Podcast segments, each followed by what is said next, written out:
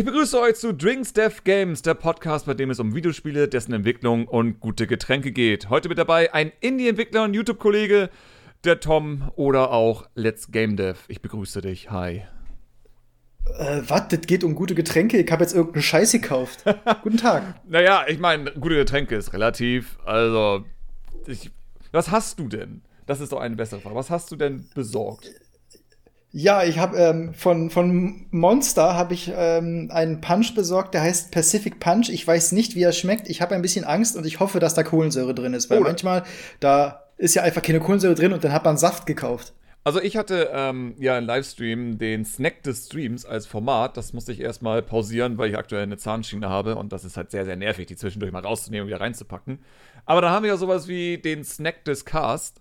So, Snack Discast ist in dem Fall, dass du jetzt dann live probieren darfst, wie das Zeug schmeckt und dann uns eine mhm. Bewertung von 1 bis 5 einfach gibst, damit wir wissen, ob sich dieses Getränk denn lohnt oder nicht.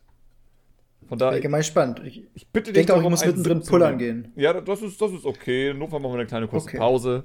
Mache ich da Werbemusik oder so. Eine Werbespot oder sowas. Das wäre mal was. ich werde jetzt diese Dose öffnen. Öffne die Dose. Ah. ASMR, ganz gratis obendrauf. Ja. Jetzt kippe ich sie in ein Glas. Mm. So, währenddessen werde ich übrigens mein Getränk vorbereiten. Ich sage gleich, was es ist. Es ist wieder sehr simpel, es ist wieder ein Long Drink. So bin ich halt. Ein Long Drink-Fan. Naja, Podcasts sind ja auch recht lang. Und also, mein Getränk ist sehr orange. Aha. Was, äh, das Witzige bei Energy Drinks ist ja, dass oft das Äußere und das Innere farblich eine Einheit äh, ergeben, meinst, die in der Regel sehr orange. kunstvoll ist. Ja. Ja, also zum Beispiel, wenn man, wenn man sich den, die Melone holt als Energy Drink, dann ist die von außen ähm, manchmal rot und von innen grün, sodass es halt, oder manchmal auch andersrum, sodass es einfach farblich auch ein schönes Erlebnis ist. Das stimmt allerdings. Ich meine, das soll ja also euer Energy Drinks eigentlich machen, dir das Gefühl geben, oh. du wirst was Gutes trinken. Also der schmeckt wie jeder andere Monster Punch. Ja. Gibt ja noch Monster Punch Assault oder so. Mm. Und die schmecken sehr ähnlich. Aber der, der Witz am, am, an diesen Punch-Dingern ist, dass sie, dass sie eine Kopfnote und eine Herznote haben. Okay.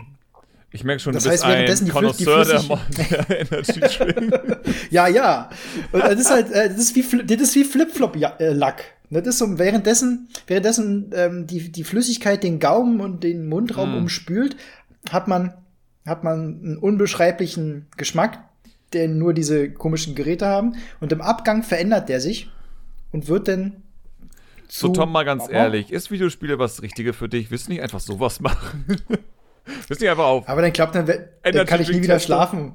Ja, das ist ja okay, weil du vielleicht auch so reich bist, kannst du auch schon gar nicht mehr schlafen.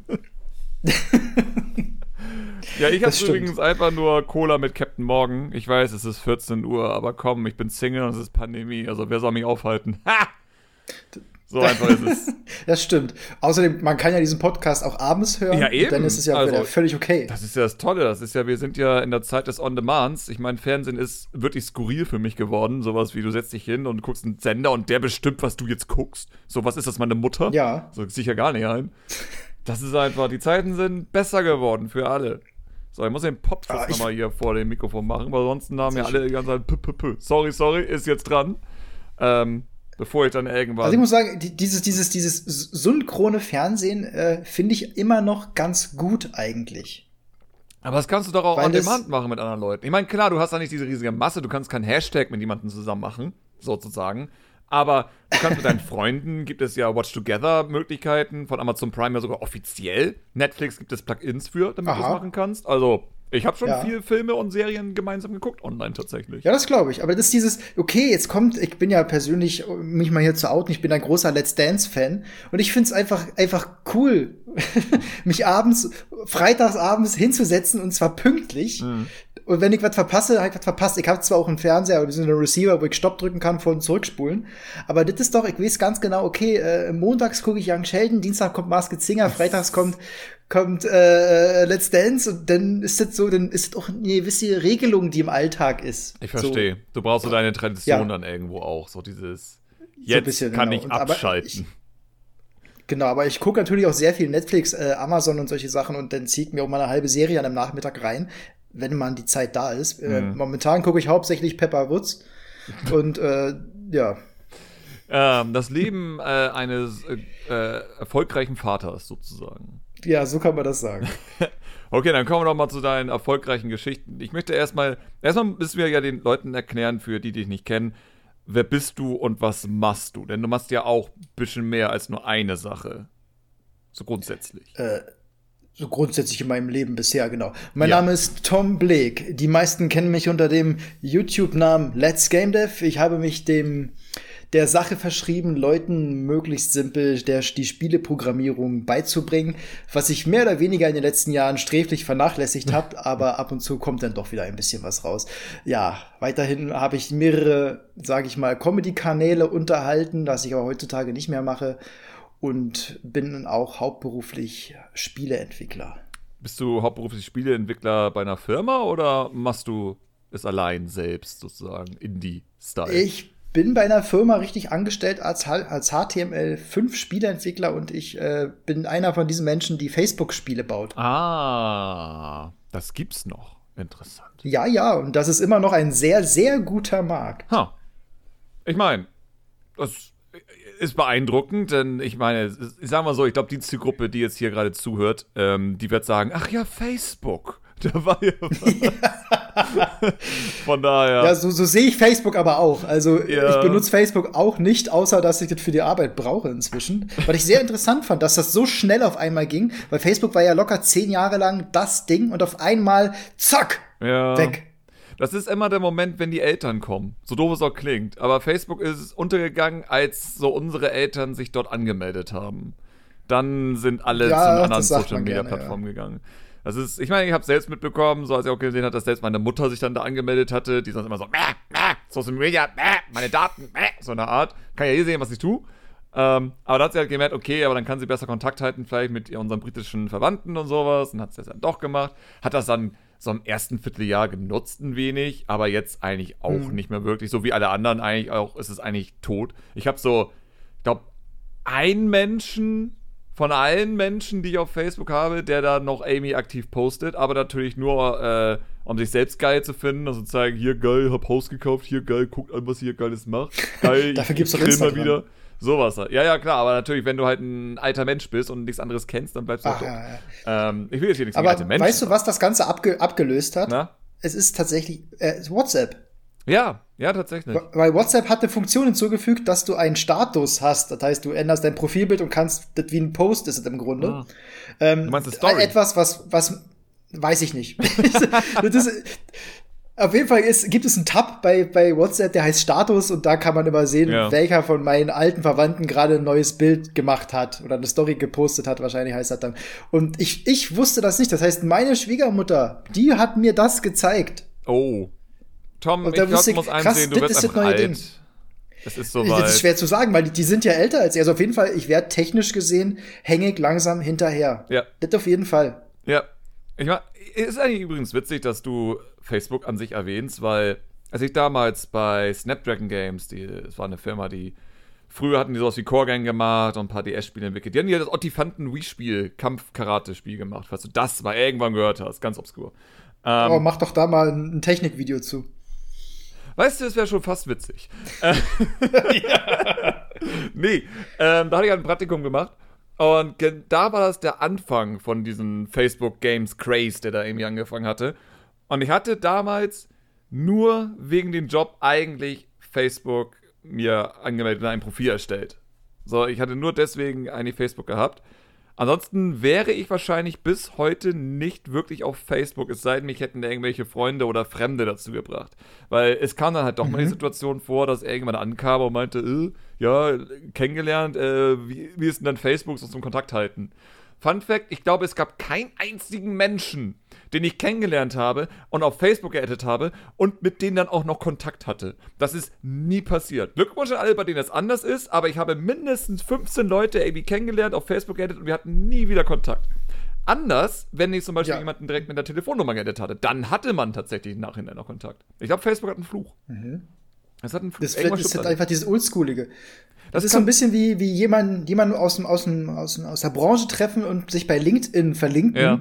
Und dann auch nichts miteinander zu tun haben. Was super schade ist, weil ich glaube, wenn man das einfach konsequenter durchführen könnte, hätte man viel coolere Sachen, die man nachher dann machen würde. So, es ist bei mir zumindest so, ich lerne so viele Menschen häufig kennen und denke mir, oh, das ist ziemlich cool. Die haben echt was drauf. Ich sollte mit denen noch mal und dann hat man nie wieder Kontakt. Hm. Das ist so. Ich lerne gar keinen kennen. Also, ist, aber so ist, so ist die Welt, so ist die Branche. Ich, ich hoffe, dass es ja. irgendwann besser. Ich meine, ganz ehrlich, wegen äh, der ganzen Pandemie-Sache äh, habe ich auch so meine echt, echten Löcher so in letzter Zeit. So, das merkt man auch an meinem Video-Output, dass es dann einfach teilweise einfach so gar nichts kommt. Das ist einfach sozusagen, wo ich dann einfach mental wirklich in mein, in mein Loch gefallen bin und versuche da wieder rauszukommen. Das ist so langsam brauche ich Sommer und zumindest rausgehen können. So, ich, sonst ja. drehe ich durch, tatsächlich. Irgendwann, irgendwann Ich glaube, das, das, das geht jetzt auch los. Also, wir hatten jetzt ja die schlimmen Monate, hatten wir jetzt eigentlich hinter uns. Mhm. Und also diese, also jeder wird hier eine schlechte Laune und äh, eine Schippe gezogen haben in den letzten äh, Wochen, Monaten. Aber jetzt kommt die Sonne, jetzt steigt das Vitamin D in der Haut. Und jetzt, glaube ich, ja, gehen die, die, die Kauleisten Ecken wieder nach oben. und die Leute sagen, nice! Heute trimme ich mir mein Charme. Heute passiert noch was. Endlich. Also ich glaube, jetzt, jetzt haben wir es endlich, äh, haben wir diese große, diesen Bergkamm, den haben wir jetzt geschafft. Jetzt ist es nicht mehr lange hin, maximal noch ein weiteres Jahr und alles ist wieder mehr oder weniger normal, beziehungsweise vielleicht sogar besser jetzt, als vorher. Jetzt in dem Moment, wo alle sagen so, ja, Tom, du hast recht, ja, Tom. Moment, ein weiteres Jahr. What? Davon, also ich, ich habe mir, ich hab mir genau wie du mal ausgerechnet, ausrechnen lassen, wann denn mein Impftermin ist. Ja, und der ist nächstes Jahr. Ja. Also mit den also, richtigen. Daten sozusagen. Bundesregierung und richtige Daten sind ja immer ein bisschen unterschiedlich. Also was die Bundesregierung will und was die Bundesregierung schafft, ist ja immer unterschiedlich. In dem Fall halt ja. sehr stark unterschiedlich. Von ja. daher, ja, ich meine, es wird spannend, wie es in der Zeit halt wird. So, es werden ja immer mehr Notfallpläne jetzt geschmiedet, im Sinne von, dass auch Hausärzte dann impfen dürfen, all so ein Spaß. Aber genau, mal gucken. Ich, wird schon ich hoffe einfach, weil ich möchte gerne wieder mehr Leute besuchen. So, weil's, weil das ist das, was mir Lebenskraft gibt. So einfach mit, mit anderen Leuten, die entwickeln oder die kreativ tätig sind, einfach mal ein paar Tage zu verbringen. Das wäre mhm. super. Denn auch bei dir, ich meine, gehen wir mal wieder zurück zu der ganzen Thematik, die wir eigentlich im Podcast haben, wenn ich diesen wunderbaren Captain Morgan Cola genieße, der mich extrem an die Reeperbahn erinnert und das macht mich gerade einen Ticken traurig. Deswegen müssen wir jetzt mal ganz kurz von diesem traurigen Corona-Thema weg. Sonst weine ich gleich. Also, okay, gehen wir wieder okay. zum Thema äh, Death. Und zwar, Dein Spiel. Oh, jetzt werde ich traurig. Lass, lass über dein Spiel reden. Ich möchte über dein Spiel reden, weil ich glaube, du hast mit diesem Spiel sehr viele Erfahrungen gesammelt, positive wie auch negative. Und ich möchte, dass wir die ein wenig diskutieren, weil das garantiert super interessant ist, vor allem für Leute, die vielleicht gerade anfangen oder mittendrin sind, ihr erstes Spiel zu entwickeln. Denn was mir auch, also erklär, erklär doch erstmal, was das Spiel, was das für ein Spiel ist, so aus deinen Worten. Das ist das, ist das Wichtigste gerade. Okay, ich versuche es. Also ich arbeite seit, seit vier Jahren inzwischen an einem Spiel, das nennt sich Spindle und lässt sich am einfachsten und plumpesten beschreiben mit, es ist eine Art Top-Down Zelda-like Spiel, mhm. in dem man selbst der Tod ist, der von einem kleinen Schwein ähm, begleitet wird und so muss man sich auf die Suche nach verschiedenen Dingen machen, die ich jetzt noch nicht direkt verrate um ein Rätsel zu lösen. Und zwar aus irgendeinem Grund kann niemand in dieser Welt mehr sterben. Und das führt zu einigen recht unschönen Situationen, wie zum Beispiel, sagen wir mal, da ist ein, ein Vater und in, der wohnt in einem Sumpf und sein Kind ist in den Sumpf gefallen und dort ertrunken. Und das Problem ist, dass es nicht sterben kann, sondern die ganze Zeit irgendwie sich quält mit, mit, dem, mit den Lungen voller Matsch. Und mhm. wir müssen jetzt dafür sorgen, dass dieser kleine dass dieses Baby im Grunde endlich sterben darf. Ah, okay. Das ist interessant. Und ich meine, jedes andere Spiel würde sagen, wir werden versuchen, dieses Kind noch zu retten, weil es ist ja noch nicht tot, aber dann wiederum, klar, du spielst ihn tot. Also, es ist dein Job, dafür zu sorgen, dass er endlich. Es, es, es, ist ein, ein sehr, es, ist ein, es soll ein fröhliches Spiel werden hm. über das Sterben. Verstehe. So kann man sich das zusammenlegen. Ja. Auch mit klassischen Puzzle-Dungeons und, und ein paar sinnvollen Collectibles und, und Bonusbossen und äh, vielen schönen Rätseln, weil ich bin ein sehr starker Freund des, des Zelda-Rätsels oder des Lufia-Rätsels, falls das mhm. irgendjemand kennt. Und das ist mir schon sehr wichtig. Und so versuchen wir ein schönes, ungefähr zehn Stunden langes Action-Adventure in 2D hinzubekommen. Also wenn du zehn Stunden sagst, äh, können wir mit fünf Stunden rechnen, weil ja, Man kennt es aus der Entwicklung. okay, ähm, genau. ich habe das vorher angesprochen mit den nicht so schönen Sachen, weil nicht, dass es irgendwie wirklich Probleme gab, aber ich habe das ja auch ein bisschen verfolgt, so über die Jahre hinweg. Und Spindle hat ja einiges durchgemacht, sagen wir mal so. Das Projekt ist ja nicht irgendwie erst seit vor einer Woche gestartet worden und so richtig ernst, ja, glaube ich, erst als ihr Crowdfunding angefangen habt. ihr eigentlich schon Crowdfunding oder kommt das noch? Wir sind sozusagen, äh, wir sind in den, in den Startschuhen. Wir haben genau. den ersten Schuh jetzt langsam angezogen. Wir sind jetzt, also wir wollen im Mai, wollen wir jetzt endlich mal den Kickstarter anfangen. Das heißt 13 Monate später als geplant. Mhm. Und wir sind gerade dabei, die Texte vorzubereiten, die, die, die Stretch Goals, die Pledges, die, ja. vor allem aber die, die Demo auf ein Level zu bringen, in dem es gut spielbar ist, wo es gepolished ist und wo möglichst keine Fehler mehr auftreten. Und das ist ja nach der, nach der 2080-Regel ist genau das Problem, dass jetzt dieser, dieser, ja. dieser Grind kommt einfach. Die, die wunderbare. Ich meine, ich, ich nenne es immer die furchtbar letzten 10% einer Entwicklung, aber ja, 2080 ist immer dasselbe. Doof gesagt, für alle, die es nicht kennen, das Ende einer Entwicklung ist immer das, was am meisten Zeit frisst. Und wenn es so wirkt wie ein genau. kleiner kurzer Part, sowas wie, ach, es läuft ja eigentlich alles, wir müssen jetzt nur ein bisschen Polishing und vielleicht ein Optionsmenü einbauen all sowas, ja, vergesst es, es dauert ewig. Es kommt genau. so viel Ich habe jetzt erst angefangen, ja. Menüs zu bauen und ich, ich, ich hasse Menüs ja. bauen. Ja. Das ist ja grauenhaft. Ich hatte mit dem Benz da geredet, der mag das ja. Ich hasse ihn dafür. Ähm, ja. Ich habe mir auch dann erklärt, sozusagen, dass ich einfach Menüs ist, ist für mich einfach der größte Graus. Und vor allem, wenn du es auch noch für PC machst, dann muss es mit dem Controller funktionieren, muss es mit der Maus funktionieren. Bei Unity Ganz zum genau. Beispiel kann es sehr schnell sein, dass, wenn du mal ähm, den aktiven Button verlierst, so, du nimmst die Maus und klickst neben einen Button, nimmst dann den Controller und drückst in eine Richtung, hat da keinen aktiven Button mehr und deswegen weiß Unity gar nicht, wo du jetzt hingehen willst und es passiert einfach nichts. Das heißt, in Unity muss theoretisch, wenn ah. du nicht irgendwie darum, drumherum programmierst, immer ein Button gehighlightet sein, damit er dann weiß, wenn du jetzt nach unten drückst, zu welchem nächsten Button er springt, weil das halt hinterlegt ist. Aber wenn kein Button gehighlightet ist, dann funktioniert auf einmal die äh, Tastatur, äh, die äh, ja, Button-Eingabe sozusagen nicht mehr in Menüs. Ah ja, okay, das, das, Problem kann ich nachvollziehen. Ist bei Godot Gott sei Dank nicht so, sondern der nimmt immer einfach irgendwas, was er denn gerade findet, glaube ich. Ja. Oder ich habe aus Versehen schon drumrum programmiert. Okay. Das kann auch sein. ja, also es gibt natürlich Workarounds, klar, aber man muss das erstmal wissen, als ich halt damals da ein Blobcat für äh, Konsolen umgesetzt habe. Weil auf dem PC war es mir irgendwo egal, wenig. So, ich habe das dann versucht, aber es gab hier und da noch ein paar Probleme. Logischerweise auf der Switch äh, ging es dann nicht, weil wenn jetzt man das Dock spielt, kannst du den Touchscreen nicht nutzen. Ich überlege, ich habe ja den Touchscreen so mhm. deaktiviert, weil ich keinen Bock hatte, das auch noch zu debuggen. Ähm, Nee, und dann musste natürlich da alles super funktionieren, weil Nintendo, und das glaubt man gar nicht, Nintendo guckt sich alles an. Und wenn die sehen, dass der Cursor verschwindet und deswegen ein Softlock entsteht, dein Spiel darf nicht auf der Switch erscheinen. Punkt. Und die haben. Was ich erstmal als sehr positiv ansehe. Natürlich, also sie sorgen halt dafür, ja. dass. Also das, was sie halt natürlich finden. Aber sie gehen halt das Spiel durch und wenn sie einen Fehler finden, dann sagen sie das und sagen, das muss halt gefixt werden, weil Softlock. Und wenn du dann die Version nochmal einschickst, dann machen die nochmal einen kompletten Test. Das ist nicht so, dass sie sozusagen dann da weitermachen, wo sie aufgehört haben. Die fangen nochmal komplett mhm. von vorne an und dadurch finden sie noch mehr Fehler. Ich glaube, Blobcat hat dreimal in Loot-Check gewesen und beim vierten Mal konnte ich das dann abwählen, weil die Fehler, die noch da waren, habe ich gesagt, die werde ich in einem Patch fixen, die nie gefixt wurden. ich fühle mich schlecht deswegen, aber ich kann keine Zeit mehr in das Spiel investieren, weil es doof gesagt nicht genug Geld einbringt, als dass es sich lohnen würde. Mhm. So, es ist cleverer, jetzt das nächste Spiel zu entwickeln, anstatt jetzt ewig noch am alten rumzuwursteln. Ähm, aber ja, ich meine, lass doch mal auf, auf diese eine Info eingehen, die du gerade gesagt hast. 13 Monate später als geplant. Was mhm. war denn? Also, äh, ich habe das Spiel zwei Jahre lang alleine im Grunde entwickelt. Mhm. Und dann bin ich an einem Punkt angelangt, in dem ich gesagt habe, alles klar, das ist meine grafischen Fähigkeiten reichen einfach vorne und hinten nicht aus. Ich suche mir jetzt einen Grafiker. Dann habe ich mir einen Grafiker gesucht und äh, der wird auch bezahlt und kriegt 50 Prozent der gesamten Umsätze, die dann später mal entstehen sollen, falls das verkauft wird. Mhm. Und ähm, dann dachten wir uns, okay, jetzt in einem Jahr, ein Jahr noch und dann können wir die Demo veröffentlichen, weil die Demo, die geht ja nur eine Viertelstunde, das kriegen wir schon wieder hin. Und dann greifen aber so Sachen wie, oh, wir haben noch eine Idee und das mieseste von allen ist Perfektionismus. Mhm. Und ich, mal ist der, liegt da bei mir der Perfektionismus, mal liegt da bei Kim, dem Grafiker, der extrem perfektionistisch ist und immer neue Ideen hat, Oh die aber auch schlecht ab, ab, ganz schlecht nur abwehren kann, weil sie in der Regel sehr gut sind und das Spiel wirklich nach, nach vorne bringen. Ja.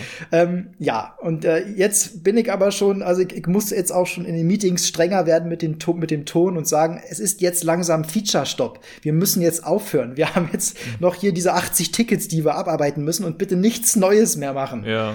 Ähm, klappt aber nicht. Also es kommen Feature immer wieder neue Sachen hinzu. Ja, äh, das, äh, auch wenn es nur so kleine Sachen sind, wie hier noch ein Pop-up, da noch was einblenden, oh, das muss noch besser animiert werden und besser rumbouncen, kostet ja alle Zeit, egal wie klein es ist und ob es nur irgendwo ein, ein Totenkopfstein ähm, irgendwo hinlegen, Ja. der muss ja gemacht werden, der muss eingepflegt werden und das das kostet immer, du kannst immer in Viertelstunden oder gar gleich in, in ganzen Stunden rechnen, egal wie klein die Aufgabe ist. Auf jeden Fall. Ich hatte äh, ja drei Game Jam Spiele jetzt gemacht in letzter Zeit und mache auch gerade oder habe gerade den Text geschrieben für ein Video über die ganze Thematik. Und mir ist halt wieder aufgefallen, dass vor allem für alle, die sozusagen ein bisschen schon Ahnung haben und anfangen jetzt äh, sozusagen professionell Spiele entwickeln zu können oder halt im Indie-Bereich professionell ist immer so ein Ding, wann ist man wirklich professionell? Ähm, aber ich sag immer, Da gibt's eine Definition für. bestimmt. Und ich, Ja, ich bin mir wenn aber du sicher, dass Geld damit verdienst, bist du professionell. das, ja, das ist eine schöne Definition. Ja, und wenn es nur 10 Euro sind, das ist professionell. Das ist korrekt. Professioneller. Ja, sobald äh, du irgendwo als Spieleentwickler angestellt bist, bist du professioneller Spieleentwickler. Das stimmt, ja. Ähm, aber ja, grundsätzlich ist es immer gut, mal beim Game Jam mitgemacht zu haben, einfach nur um zu wissen, wo könnte es hinken, wo gibt es sozusagen Probleme und was bedeutet es, ein Spiel zu beenden. Weil das ist auch eine Sache, die ich heute häufig miterlebt habe. So, Blobcat war damals das erste Spiel, was ich beendet habe. Und nur dadurch habe ich überhaupt diese Erfahrung gesammelt, was es bedeutet, ein Spiel zu beenden. Wodurch man sozusagen dann diese letzten 10 oder die 20, 80, wie du meinst, ähm, die letzten 10% mitbekommt, dass die einfach am meisten Zeit fressen. Und so doser klingt, aber diese Erfahrung, die ich dann in Blobcat gesammelt hatte, war bei den Game Jams absolut Gold wert. Also ich gehe davon fest aus, hätte ich Blobcat nicht irgendwie durchgestanden und ewig an diesen letzten 10% gearbeitet, hätte ich diese Game Jam-Projekte nie im Leben so abliefern können, wie ich sie abgeliefert habe mit meinem Team. Einfach nur, weil ich halt Teamleitung übernommen hatte und es in meiner Verantwortung war, zu sagen, was würde funktionieren, was funktioniert am Ende nicht. So, beim letzten Spiel, ähm, Fuck Where Are My Keys, war sozusagen die, das Allerschwierigste am Spiel, die ganzen verschiedenen 3D-Modelle einzufliegen, die es halt im Spiel gibt. Weil die Idee basiert darauf, dass eine Wohnung, es soll sehr viele Objekte geben, die du durch die Gegend werfen kannst, um halt zu gucken, ob darunter ein Schlüssel versteckt ist. Aber jedes Objekt muss ja erstmal irgendwie in das Spiel eingepflegt werden. Das heißt, du hast das 3D-Modell, das muss geguckt werden, dass die Größe richtig ist. Dann musst du jetzt ein Skript zuweisen und dann sagen, okay, welcher Soundeffekt soll abgespielt werden, wenn es irgendwo gegenknallt. Dann musst du überlegen, wie schwer ist dieses Objekt. Und dann musst du noch einen Collider dafür basteln. Vielleicht hast du Glück und das Objekt ist einfach nur eine Art Box. Vielleicht hast du Pech und es ist ein bisschen komplexer und du musst sozusagen dann in Unity mit Primitives sozusagen diesen Collider nachbasteln. Und in Worst Case hast du so eine Scheiße wie ei- eine Kommode mit Schubladen oder ein Kühlschrank mit einer Tür oder sowas, wo du sozusagen noch dann Joints ranheften musst. Oder bei den Schubladen musst du dafür sorgen, dass eben diese Schubladen in den Cubes nachgebastelt werden. Weil es gibt halt in Unity keine äh, Physikobjekte, die einfach so ein Behälter sein können. Du musst das halt dann nachbasteln in kleinen Cubes, diese Form von einer Schublade. Und dann musst du testen, ob du die Schublade auch wirklich rausziehen kannst. All so ein Spaß. Und das war sozusagen Gibt das es in, in Unity nicht die Möglichkeit, dass man sagt, ähm, dass ein Mesh auch gleichzeitig als, als äh, Kollisionsmesh genutzt werden darf? Ähm, jein. Also du kannst in Unity sagen, dass ein Mesh zu einem Kollisionsmesh sein soll. Es gibt aber zwei Fälle. Erstens, du kannst polygonperfekte Kollision machen, wenn das Objekt statisch ist. Sich also nicht bewegen kann und kein Physikobjekt ist, sondern einfach nur Level. Dann kann das halt äh, polygonperfekt sein. Wenn du aber ein Physikobjekt haben möchtest, das durch die Gegend geworfen werden kann, halt ein Rigid Body ist, dann kannst du sagen, okay, ich will einen Mesh Collider nutzen und stelle den auf Convex und das bedeutet, der versucht, eine Außenhülle aus äh, einfachen Polygonen sozusagen zu erstellen. Aber wenn ich zum Beispiel jetzt eine Schublade habe und sage, das macht das jetzt bitte konvex, dann würde sozusagen da, wo das Loch ist, kein Loch machen, sondern einfach die Polygone drüber ziehen. Und dann wäre es halt eher eine Art Box am Ende wieder. Weil Unity sozusagen genau, nicht das ist die rausfinden äußere kann. Hülle halt, ja. Genau, das ist aber die äußere Hülle, eine Convex-Hülle am Ende. Bedeutet, wenn du halt so eine Schublade haben willst, musst du sozusagen in deiner Schublade einfach ganz viele Untercollider reinbauen, weil die zählen dann für das Rigid Body in, in Parents sozusagen. Und ja, das okay. ist halt der Müll. Es gibt Tools dafür, die das automatisieren. Aber meine Regel ist halt immer, wenn wir ein Game Jam Spiel machen, da ich es auch auf Patreon veröffentlichen möchte, das Projekt, kann ich keine Asset Store Sachen verwenden, logischerweise, weil die darf ich ja nicht dann weitergeben. Das heißt, alles, was Ah, okay, und sozusagen. die Plugins gehören dazu. Genau, und Plugins natürlich, die kosten dann Geld, wenn ich die dann kaufe. Und die kann ich natürlich dann nicht mit reinpacken, weil die sind im Unity-Projekt drin. Und dann hätte ich ja sozusagen der irgendwie Sachen weiter verschenkt. Das darf nicht sein. Das heißt, jedes äh, Game Jam-Spiel, das ich gemacht habe, ist komplett Vanilla Unity. Ähm, was Ah, ja. schwer ist. Ist aber auch cool. Ja, es ist cool, aber man merkt, äh, wie hart Unity eigentlich limitiert ist in vielen Fällen und wie sehr man dann doch die ganzen Asset Store Sachen vermisst, die irgendwie so wichtig sind, um ein Spiel gut entwickeln zu können in der Engine. Aber ja, dennoch natürlich super spannend, das eigentlich mal gemacht zu haben. Und dadurch sozusagen ist mir auch in vielen Fällen von vornherein klar gewesen, okay, das und das wird am meisten Probleme machen. Ich weiß meine eigenen Fähigkeiten, ich weiß, wie gut ich bin in Sachen programmieren und wie gut ich Unity verstehe. Und deswegen war tatsächlich diese drei äh, Game Jam-Projekte absolut möglich, ohne auch nur ein, überhaupt mal irgendwann zu crunchen. Also wir hatten niemals so einen Fall, wo wir irgendwie bis 3 Uhr morgens da rockten und programmiert haben und modelliert haben. Hatten wir nicht. Weil es war von vornherein klar, was der Workload sein wird. Wir hatten das gut durchgeplant. Beim allerersten Spiel hatten wir sogar, es war von Freitag bis Sonntag. Und wir haben am Freitag nur diskutiert, was wollen wir machen und haben erst am Samstag angefangen. Weil wir uns einfach so sicher sahen, dass das wird schon klappen, sozusagen. Mhm. Es ist ein Game Jam-Spiel, bedeutet natürlich, am Ende wird es immer ein Ticken knapp, weil hier und da ist noch mal eine Sache, die man gerne drin hätte. Jetzt bei Fuck Grammar Keys hatten wir halt 3D-Modelle, die es nicht mehr reingeschafft hatten, die fertig waren mit Modellieren, aber ich konnte sie halt nicht mehr einpflegen und es war einfach wichtig, natürlich das Spiel erstmal einfach abzugeben. Ähm, Und das merkt ja keiner. Eben, das merkt keiner. So, das ist ein typischer Fall von, wenn es niemanden, wenn es niemand merkt, dann ist es auch nicht schlimm. Vor allem nicht beim Game Jam Spiel. Wichtig ist einfach nur, dass das Spiel spielbar war und so wenig Bugs wie möglich hat. So, dass du denkst, wo du stecken bleiben kannst oder all so ein Spaß. Und ja, das, das, das ist sozusagen für mich einfach wieder so, so, so, so, wie soll man sagen? Es war für mich einfach nur der Beweis, dass es hilfreich ist, einfach mal ein Spiel beendet zu haben, weil ansonsten wäre ich verzweifelt gewesen. Ich hätte eine furchtbare Planung gehabt, hätte irgendwie versucht, Optionsmenüs oder sowas in das Spiel einzubauen. Ich meine, ich glaube nur beim. Nein, nur das erste Game Jam-Spiel hat keinen Titelbildschirm, weil das hat zeitlich nicht mehr gepasst. So, so als Beispiel. Aber man muss dann auch einfach für sich realisieren, Titelbildschirm ist jetzt unwichtig. Wir haben jetzt Sonntagmorgen und wir haben noch keinen Titelbildschirm.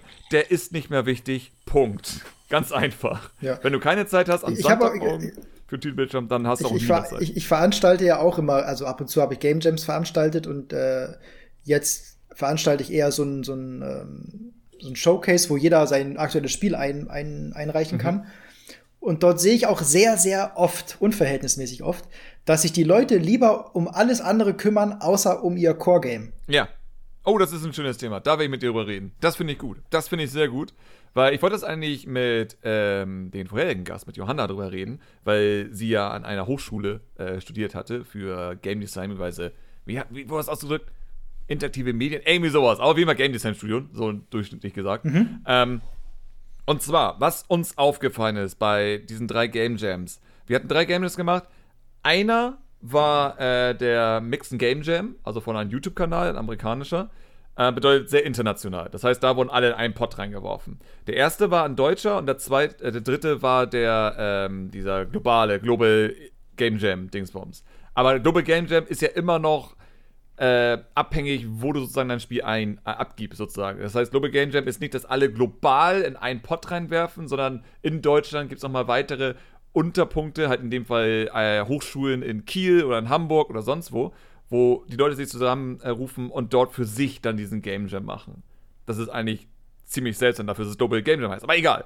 Ähm, bedeutet, im ersten und zweiten Game Jam hatten wir nur deutsche Spiele, in Anführungszeichen, als Konkurrenz. Ich nenne es mal Konkurrenz, weil irgendwo ist es das, weil es ist ja immer noch in Anführungszeichen Hm, Wettbewerb. klar. Ähm, und mir ist eine Sache aufgefallen, und das ist schön, dass du es gerade angemerkt hast. Viele deutsche Spiele, und ich sehe das auch im Indie-Bereich, interessieren sich sehr wenig für Gameplay und zu sehr für Story. Und das Ja, das komisch. ist ein typisches Indie-Problem. Ja, ich, ich find's auch kacke. Wenn man so, also ja, ich glaube, es hat seine Berechtigung. Das Mhm. auf jeden Fall, weil es einfach eine neue Art von, also andere Menschen anspricht. Ich habe zum Beispiel, wie heißt denn das, wo du so ein Fuchs bist und einfach nur rumrennst. Äh, the, Mhm. Ja, genau, the solche New Tree oder Also, Oh, ich dachte so, was soll denn das? das ist, die, die Sprungmechanik ist scheiße, das Klettern ist scheiße und dann muss ich mir immer irgendwelche halbseidenen, ähm, pseudodepressiven, ja. sinnigen Texte vorlesen lassen von, ja, von, ja und das ist, okay, ich find's okay, wenn man solche Spiele gut findet. Ich habe auch, ich spiele auch ab und zu Visual Novels, aber manchmal, da hätte ich auch gern ein Spiel. Ja, und vor allem, es ist ein Game Jam. Ich finde, Ga ein Game Jam ist nicht die Zeit, um eine diepe Story sich auszudenken oder niederzuschreiben. So. Das stimmt. Da kann man Mechaniken ausprobieren. Da ja. kannst du einfach Dinge prototypenmäßig testen und von anderen Leuten auch direkt als Feedback bewerten lassen. Es, ist, es war halt super spannend, so bei den Global Game Jam, wo ja das Thema Lost and Found war. Ähm, da gab es zum Beispiel viele Spiele, die, wo du auch sowas ähnliches, es war auch ein Wesen, das sozusagen so eine Art Autorunner, wo du nur springen konntest. Ähm, und da wurde es auch mit Text zugeknallt und es wirkte sehr buggy mit den Rumspringen. Es war super simpel. Also, es war einer der simpelsten Autorunner, die ich jemals gesehen habe. Wo ich dachte, es ist seltsam, dass ihr in drei Tagen das Gameplay irgendwie nicht optimiert bekommen habt. Ähm, und es war halt sehr, sehr viel Text und anstrengend, das irgendwie zu lesen und deshalb auf das Spiel zu achten. Und dann war noch ein anderes Spiel da, was wunderschön war, wo man weiß, der Grafiker in diesem Team hat es echt, echt drauf, der in drei Tagen halt sehr, sehr schöne 2D-Grafiken gemacht hat. Und alle sind dann durchgedreht, als es dann präsentiert wurde. So, oh mein Gott, so schön, oh, so schön, oh, so schön. Und dann sagen wir so, okay, das ist wirklich ein schönes Spiel. Aber was machst du in diesem Spiel? Und das, was du in diesem Spiel machst, ist von links nach rechts laufen, einen NPC anzusprechen. Und der sagt dir dann irgendwie, was er gefunden hat. Und dann gehst du zum anderen NPC zurück. Und dem sagst du das. Und dann hast du das gelöst. Und das war theoretisch, also es war sozusagen, du musst dir eigentlich eher merken, was da ein NPC dir sagt dann gehst du zum nächsten NPC und der sagt dir etwas und wenn es richtig ist, gehst du zurück und sagst sowas wie, der hat dein Item. Das ist so die Idee dahinter. So, ich habe mein Item mhm. verloren, du gehst zu jemanden hin, der hat das gefunden, dann gehst du wieder zurück und sagst du, der hat das. Das war das Gameplay. Das war ein, optisch ein hübsches Spiel, weil es einfach schöne 2D-Grafiken waren. Aber du hast nichts in diesem Spiel gemacht, außer dir einfach zu merken, was die NPCs gerade gesagt haben. Und ich dachte, hättet ihr jetzt noch ein lustiges Gameplay, dann wäre ich super begeistert gewesen. Aber hier merkt man einfach nur, ihr hattet einen richtig guten Grafiker, aber der Typ, der sich das Spiel ausgedacht hat, der wusste nicht genau, was er da eigentlich tut. Und es war halt auch wieder das Ding. Es waren wieder dicke Sprechblasen, so mit Stories, was da jetzt ver verloren wurde und all sowas. Hm. Und das ist so, was ich halt einfach bei Game Jams häufig jetzt gesehen habe, im deutschen Bereich. In, in, in internationalen ist es tatsächlich, sehe ich mehr diese verrückten Gameplay-Ideen. Im deutschen Bereich sehe ich sehr häufig einfach nur ein Hund hat irgendwie sein Härchen verloren und muss nach Hause kommen und es lässt sich weder gut steuern, noch ist das bugfrei, obwohl du nur dich nach links und rechts bewegen kannst. Ja. Ist, ist das, ist das eine, eine, deutsche Mentalität einfach? Ich glaube. Ich glaube, dass irgendwie. Dass, dass man was, was sagen möchte. Ja. so, wir sind ja auch das Land der Dichter und Denker. Aber wir sind anscheinend ja, das Land der Gameplay-Leute, so wie das wirkt. Ja, ja. Weil bei ja. mir war immer der Gedanke so. bei diesen drei Game Jams, okay, was kann man machen, was Spaß macht? Und das ist so eine Mentalität, die, wie du schon meintest, sehr, sehr viele Indies irgendwie auch an sich nicht so drauf haben. Ähm, was ich seltsam finde, weil für mich ist immer, wenn ich ein, anfange, ein Spiel zu machen, ist für mich die Frage, was macht Spaß? So, was macht denn an diesem Spiel Spaß? Und ich weiß, dass Story keinen Spaß macht. Story macht nie Spaß. Story ist ein super geiles Nebenbei, das man nebenbei erfahren kann. Aber wenn ich Videospiele spiele, dann bin ich nicht auf die Story aus, ich bin darauf aus, ein Spiel zu spielen, das mir Spaß macht. Und deswegen bin ich immer beeindruckt, dass so viele Game Jam-Spiele irgendwie und vor allem, wie gesagt, deutsche Spiele in Richtung Story gehen. Und rein theoretisch du ja auch in der deutschen Landschaft das siehst. Ich meine, wir haben sowas wie The Delic letztendlich, das eigentlich auch nur Story macht und von Gameplay keine Ahnung hat. Ich meine, The Delic ist noch ein extra langes Thema, über das man fluchen könnte, aber darum geht es jetzt heute nicht. Ähm, aber was haben wir ansonsten Großes? Ich meine, wir haben Blue Byte, die hatten halt, mhm. ich weiß jetzt nicht, ob man Siedler und Anno wirklich als Story bezeichnen kann, aber okay, vielleicht soll man es darunter ja, brechen. Nee, wir haben in Deutschland Story und Strategiespiele.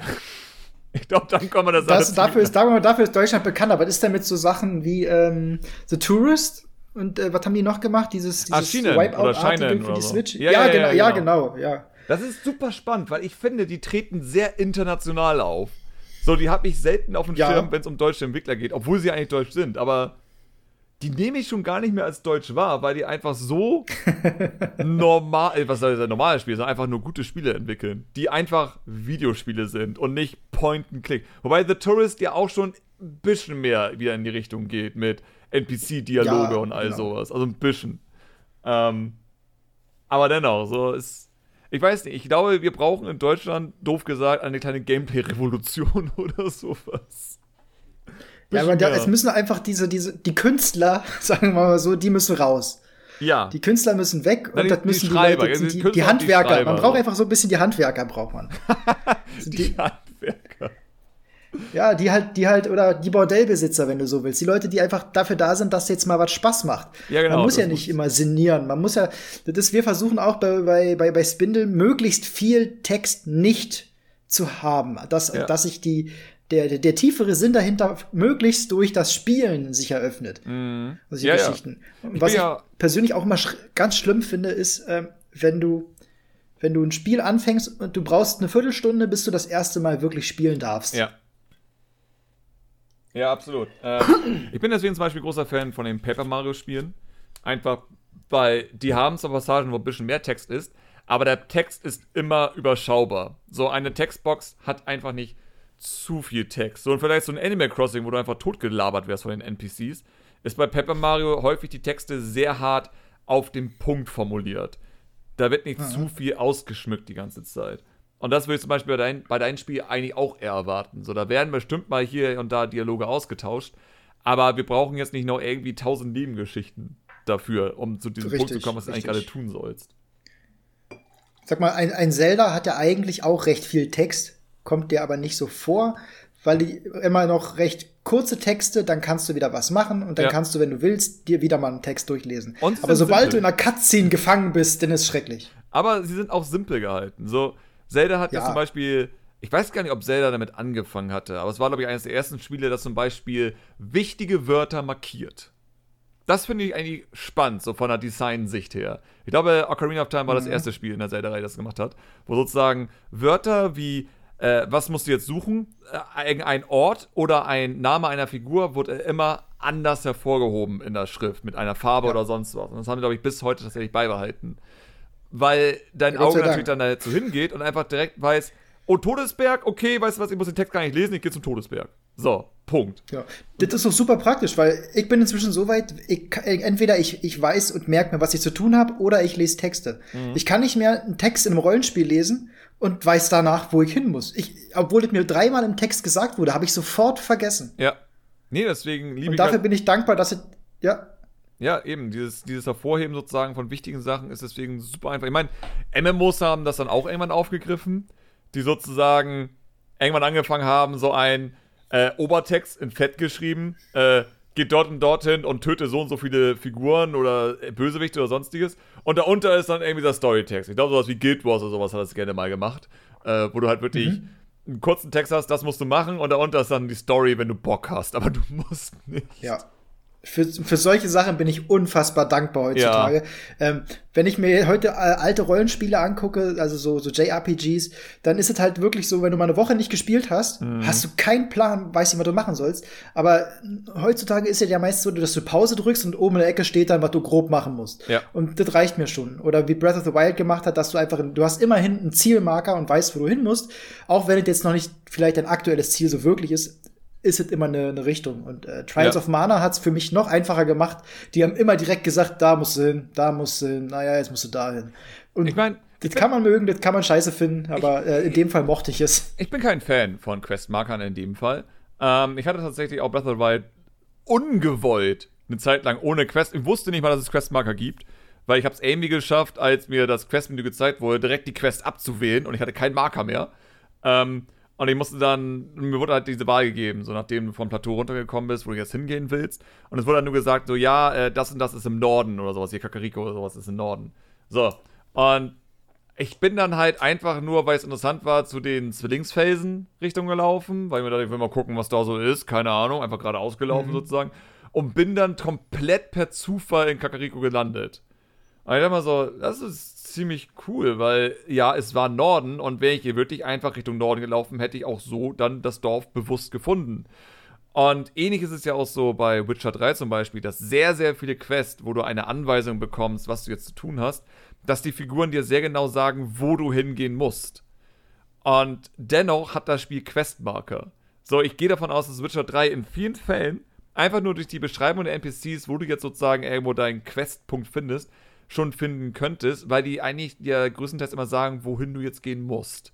Und ich würde eigentlich gerne mal ein Spiel haben, das genau das umgekehrt macht, dass Questmarker eine Sache sind, die du einschalten musst und nicht die, die du abschalten musst, wenn du keinen Bock drauf hast. Wo einfach sozusagen die Anweisung so klar ist. So, geh halt dorthin, hinter dem Stein links siehst du einen Fluss, geh den Fluss äh, aufwärts und dort findest du eine Höhle und dort ist dann das Monster, das du besiegen musst oder sonstiges. Weil allein durch so eine Anweisung einen Ort zu finden, ist ja so viel spannender, als einfach nur diesen gelben Questmarker da zu folgen auf deiner Map am Ende.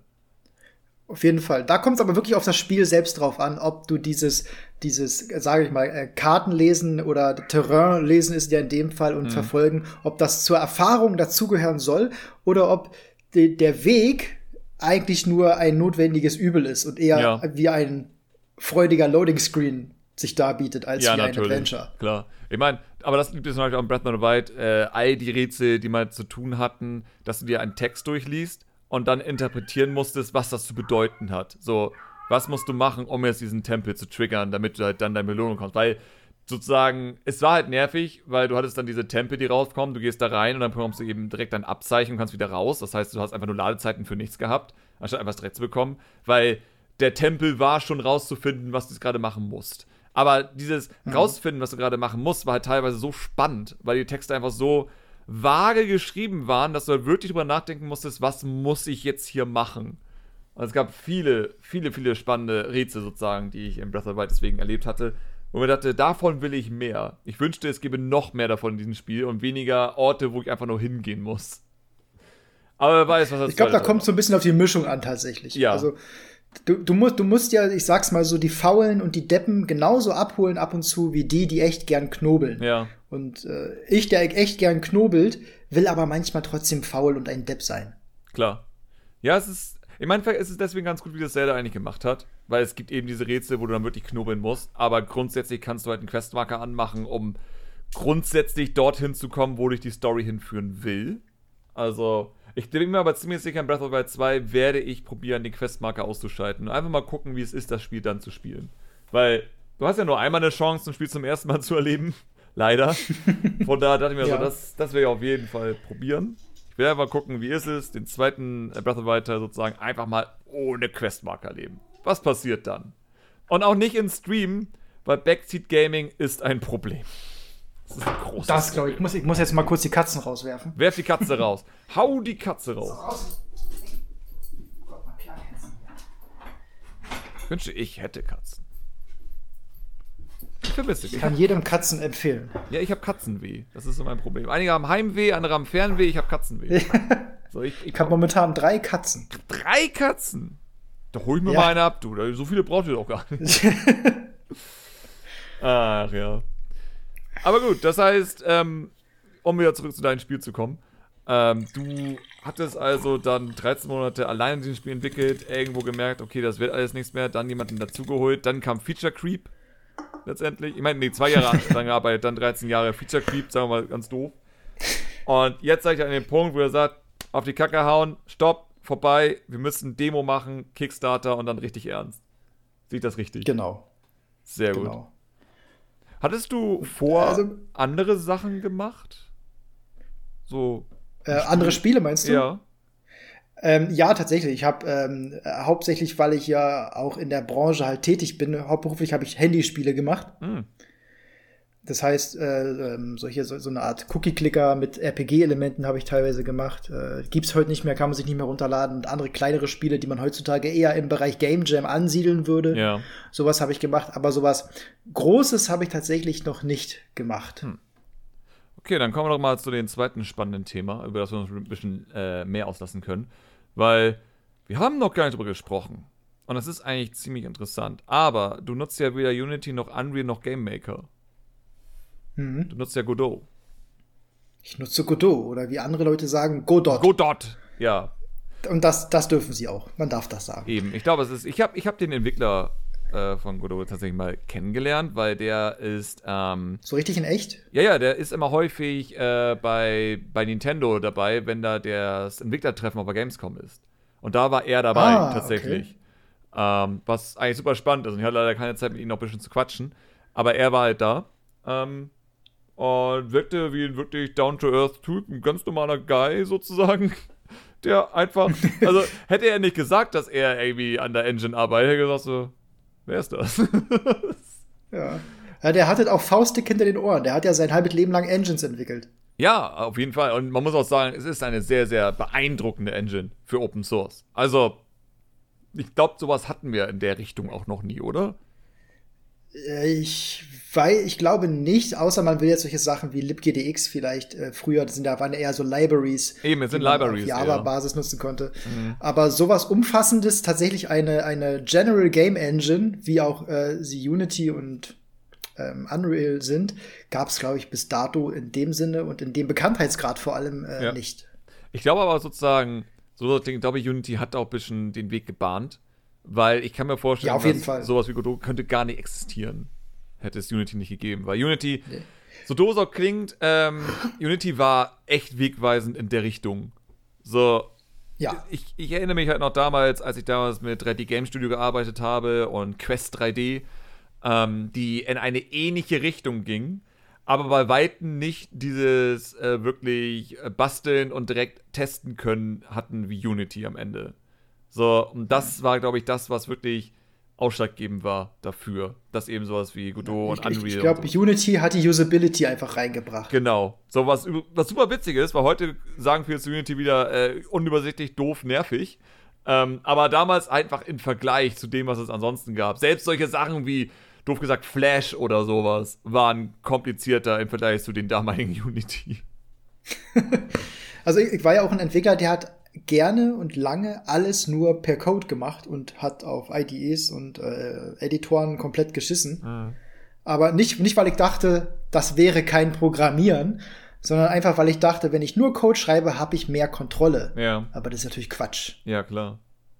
Ich meine, du kannst deine also eigenen Editoren so basteln, aber du wärst halt irgendwann bekloppt. Also. Genau, so, so habe ich auch angefangen. Ich habe meine eigenen ähm, Tileset-Editoren gemacht. Mhm kann man sogar noch in ganz frühen, zehn Jahre alten Videos beobachten. Völlig dumm. Also würde heute keiner, keiner mehr machen. Zu, zu Recht auch. Ja. Weil das ist ja, also ich, ich sage manchmal, also willst du jetzt ein Spiel entwickeln oder willst du jetzt eine Engine entwickeln? Ja. Du willst genau. ein Spiel entwickeln, also nutze doch bitte eine Engine. Eben. Deswegen, ich, ich bin immer sehr beeindruckt, wenn Leute das wirklich lernen wollen so wie man sozusagen eine ganze Engine Natürlich. entwickelt. Und diese Leute sind ja auch wichtig. So, wir haben ja zum Beispiel bei Unity den Fall, dass jetzt ja die Render-Pipelines jetzt dazugekommen sind. Bedeutet, du kannst wirklich das komplett neu schreiben, wie ein Bild gerendert wird am Ende des Tages in Unity. Mhm. Und kannst damit auch garantiert Sachen machen, die, sagen wir so, von der Performance her weit mehr sind als das, was Unity vorher jemals hätte liefern können. Weil du einfach die komplette Kontrolle über alles da hast, was mit der GPU zu tun hast. Das ist ziemlich cool und ich denke, das ist eher so das, was als nächstes kommt, wo dann die Cracks sozusagen sich drauf stürzen werden. Ähm, und deswegen natürlich brauchen wir auch die ganzen Engineer-Leute, die ja auch wissen, wie eine Engine wirklich funktioniert. Mal davon abgesehen, irgendwann muss ja auch Unity und Unreal weiterentwickeln. ist ja auch irgendwo. Aber es, es, ist grundsätzlich, selbst wenn man nur ein Spiel entwickeln will, ist es nie verkehrt, sich ab und zu zu bestimmten Techniken, wie zum Beispiel ja. Schatten oder wie, wie Shading funktioniert, einfach um zu wissen, okay, wenn ich das jetzt mache, ist das sehr heavy im, im, im, im CPU-Verbrauch oder im GPU-Verbrauch. Dass man nicht einfach sagt, okay, ich wollte jetzt aber schon gern drei, drei Millionen äh, Rigid Bodies haben, die jetzt ineinander greifen. Ja. Äh, nee, da, nicht. Du musst wissen, dass das sehr, sehr teuer wird. Also so viel muss man dann doch ein bisschen wissen. Ich finde es auch mal wichtig sozusagen, als jemand, der das Game Design oder die Teamleitung übernimmt, dass der eigentlich auch wirklich dann Experte darin sein muss in solchen Fällen. So, jeder, der eigentlich ein Team leitet oder halt so ein ganzes Projekt übernimmt und dafür die Verantwortung hat, sollte wissen, wie die Engine, die man nutzt, grundsätzlich funktioniert, wo die Schwächen sind und wo die Stärken sind. Weil sonst kommen ja, gerne also, mal einfach Spiele raus, wo man merkt, okay, das hatte aber auch von vornherein keine wirkliche Chance in dem Sinne. ich muss mal kurz abhusten. Mach das. Lass raus. Ah, Monster Punch. Ähm, ja. ja. also so ist es ja aber tatsächlich nicht in der, in der professionellen äh, Ich weiß, und das merkt man ja auch. Ne? aber das ist ab und zu okay, weil eigentlich ist es ja, äh, wir sind ja in einem, wir arbeiten ja in, einer, in einem Bereich, in dem Spezialisierung vor allem Vorrang hat. Mhm. Und da hast du halt den Game Designer mit seiner Vision. Und wenn der ein guter Mensch ist, dann redet der mit dem mit dem Lead Developer. Und Ja. der muss sich wirklich mit der Engine auskennen. Und wenn die beiden vernünftig miteinander kommunizieren, dann kann da auch was Performantes und Schönes bei rauskommen. Aber es Klar. muss nicht so sein, dass der Ober, dass der Obermods äh, alles, alles wissen muss. Der muss nur ungefähr wissen, wen er fragen muss und muss es dann auch einsehen, wenn derjenige mit Ahnung sagt, das können wir so leider nicht machen. Ja, also als Beispiel, wenn ich mal sowas nennen wie, ich hatte in letzter Zeit wieder sehr viel Katamari gespielt, einfach nur, weil es passiert immer mal wieder. Das komme ich nicht drum rum. Und Katamari basiert ja darauf, äh, ich weiß nicht, du kennst doch bestimmt Katamari, geh mal von aus. Ja, ja. Sehr nicht gut. gespielt, aber oft gesehen. Sehr gut, das reicht auch schon. Dann weißt du ja in etwa, worum es geht. Katamari ist einfach das Besondere. Es war ein PlayStation 2 Spiel, als es rausgekommen ist. Und dieses Spiel ist dafür, dass es halt optisch so unfassbar low poly ist und sonstiges, richtig detailliert.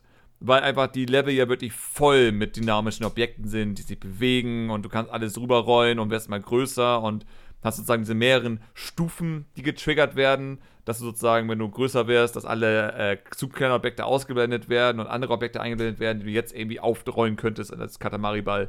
Super beeindruckend. Und dann wiederum hatten wir dann Beautiful Katamari auf der Xbox 360. Das war theoretisch nochmal Katamari normal, aber einfach die Power der 360 genutzt. Das heißt, wir hatten 1080p oder 27p, weiß ich gerade gar nicht. Aber auf jeden Fall versucht das Spiel hin und wieder die 60 Bilder zu erreichen. Du hast einfach dreifach so viele Objekte gleichzeitig auf dem Bildschirm. Die Level sind wirklich voll mit Objekten, was super geil aussieht. So, dieser Artstyle ist halt extrem simpel, aber es macht so viel Spaß, sich einfach diese Welt von Katamari anzugucken, weil einfach alles voll mit Objekten gespammt ist. Super spannend. Ähm, und das läuft halt alles ganz gut auf Xbox 60. Und jetzt hatten wir ja den Port von Katamari auf der PlayStation 2 für Switch und PC. Das ist einfach Ah, ja. Katamari Reroll oder wie das heißt. So. Und das war dann eine, eine Katastrophe? Es ist spannend, weil ich habe bis heute nicht genau rausfinden können, was da schief läuft. Denn erstmal, es ist ein Unity-Spiel. Aber die Frage ist, ist es ein Unity-Spiel? Denn das Menü läuft in 60 Bildern, in-game läuft es aber mit 30 Bilder. So, das finde ich schon mal seltsam. Das heißt, alles, was im Menü ist, ist 60. Sobald du aber in-game bist, das PS2-Spiel sozusagen hast, ist auf einmal 30 Bilder. Okay, Meinst du, das wird emuliert? ich, das ist das Spannende. Denn alle Bugs, so wie ich es mitbekommen habe, von dem PlayStation 2 Spiel, sind auch in dem Spiel vorhanden. Was ich seltsam finde, weil wenn es Unity ist, dann geht davon aus, dass halt die Physik-Engine von Unity verwendet wird und die müssten ja nicht irgendwie irgendwas wieder nutzen vom PlayStation 2 Spiel.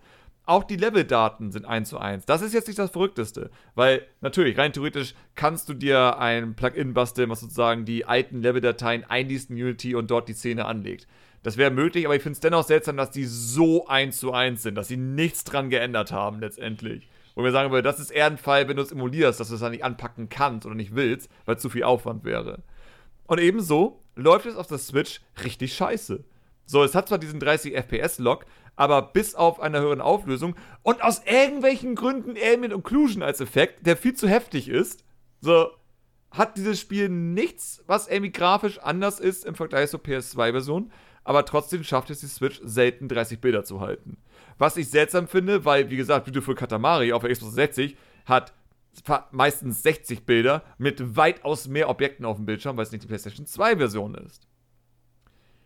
Und Ja, also wenn es emuliert wird und aber jetzt der, der Chip, der dann emuliert wird, so weit ab vom Schuss ist, kann ich mir das durchaus vorstellen. Dann können wir das vorstellen. Aber dann wiederum ist halt die Frage, wenn nicht, ist halt dann wiederum die Frage, was ist da schiefgelaufen? Sagen wir mal ganz doof, es wird wirklich das ganze Spiel über Unity gerendert. So, es kann ja auch sein, auch wenn es verrückt wäre, aber es kann ja auch sein, dass im Hintergrund das Spiel emuliert wird, aber die Grafik wird von Unity übernommen. Sprich, es wird einfach nur von der Emulation übertragen, ey, Objekte hier und dort, folgende Rotation, folgende Skalierung und Unity rendert das am Ende mit der eigenen API am Ende. Das ist möglich, k- ist glaube ich kompliziert, das Spiel einfach neu zu machen, aber es ist möglich.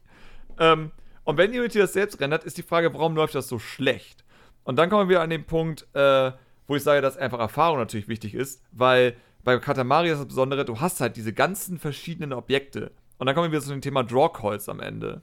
Und wenn du nicht weißt, wie du in Unity sozusagen diese ganzen Objekte irgendwie zu mehreren Draw Calls zusammenbatcht, dann kann es sein, dass dieses Spiel richtig schle- schlecht läuft obwohl es technisch nicht so anspruchsvoll sein sollte wie die Xbox 60-Version, die halt mit ihrer eigenen Engine am Ende läuft. Und das ist sozusagen das, was ich meine. Stell dir mal vor, du hättest jetzt Mr. Katamari-Mann, der sich ja das Spiel damals ausgedacht hat, äh, damals schon PlayStation 2, und hätte dann aber nicht diese Techniker gehabt, die genau wussten, wie man diese Art von Spiel umsetzt. Weil bei Katamari, das ist zwar alles Low Poly, aber die Drawcoils sind halt ein hartes Problem in diesen Spielen. Und du musst überlegen, wie kann ich jetzt diese ganzen Objekte äh, zusammenbatchen, damit es halt nicht zu hart auf den Chip geht. Und in Unity ist es ein schneller Fall, wo jemand, der keine Ahnung hat, man sowas umsetzt, das Spiel richtig kacke läuft. Und ich kann mir vorstellen, dass genau das passiert ist am Ende.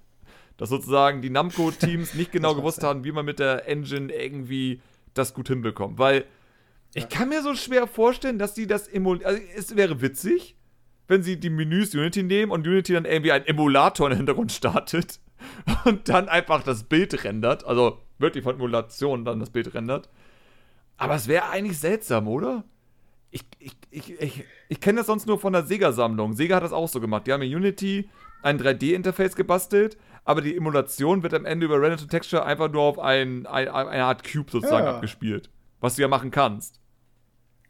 Aber es, ist es kann durchaus sein, dass sie einfach nach dem, nach dem kostengünstigsten Weg, wie immer, gesucht haben. Ja. Und da war halt einer bei der hat gesagt, ja, das habe ich schon mal gemacht. Das klappt einigermaßen. Ich komme gerade von Sega. Da haben wir einfach Unity ja. genommen und was, was da äh, der Emulator ausspuckt, ja. das machen wir einfach Render Texture auf den Cube. So. Genau. Und das rendert. Aber ich muss aber noch dazu sagen, äh, das liegt ja nicht an Unity, das liegt an wirklich nur an den Leuten. Das kann da ja, jetzt natürlich. Kann das ist ja, was ich immer ganz genauso passieren. Ich predige das ja. ja. immer und immer wieder. So, ey, die Engine ist die Schuld, wenn ein Spiel schlecht läuft. Es sind immer die Entwickler dahinter. Weil die sagen, das ist akzeptabel.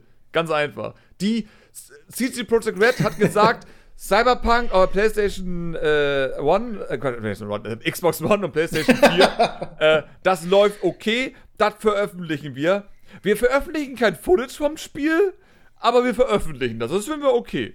Und das hat da jemand durchgewonnen. Also da, war, da warte ich noch auf den Kinofilm zu, oh ja. zu dieser ganzen Eskapade. Oder meinst du Doku einfach so, so eine dramatische Doku. Ja, oder so.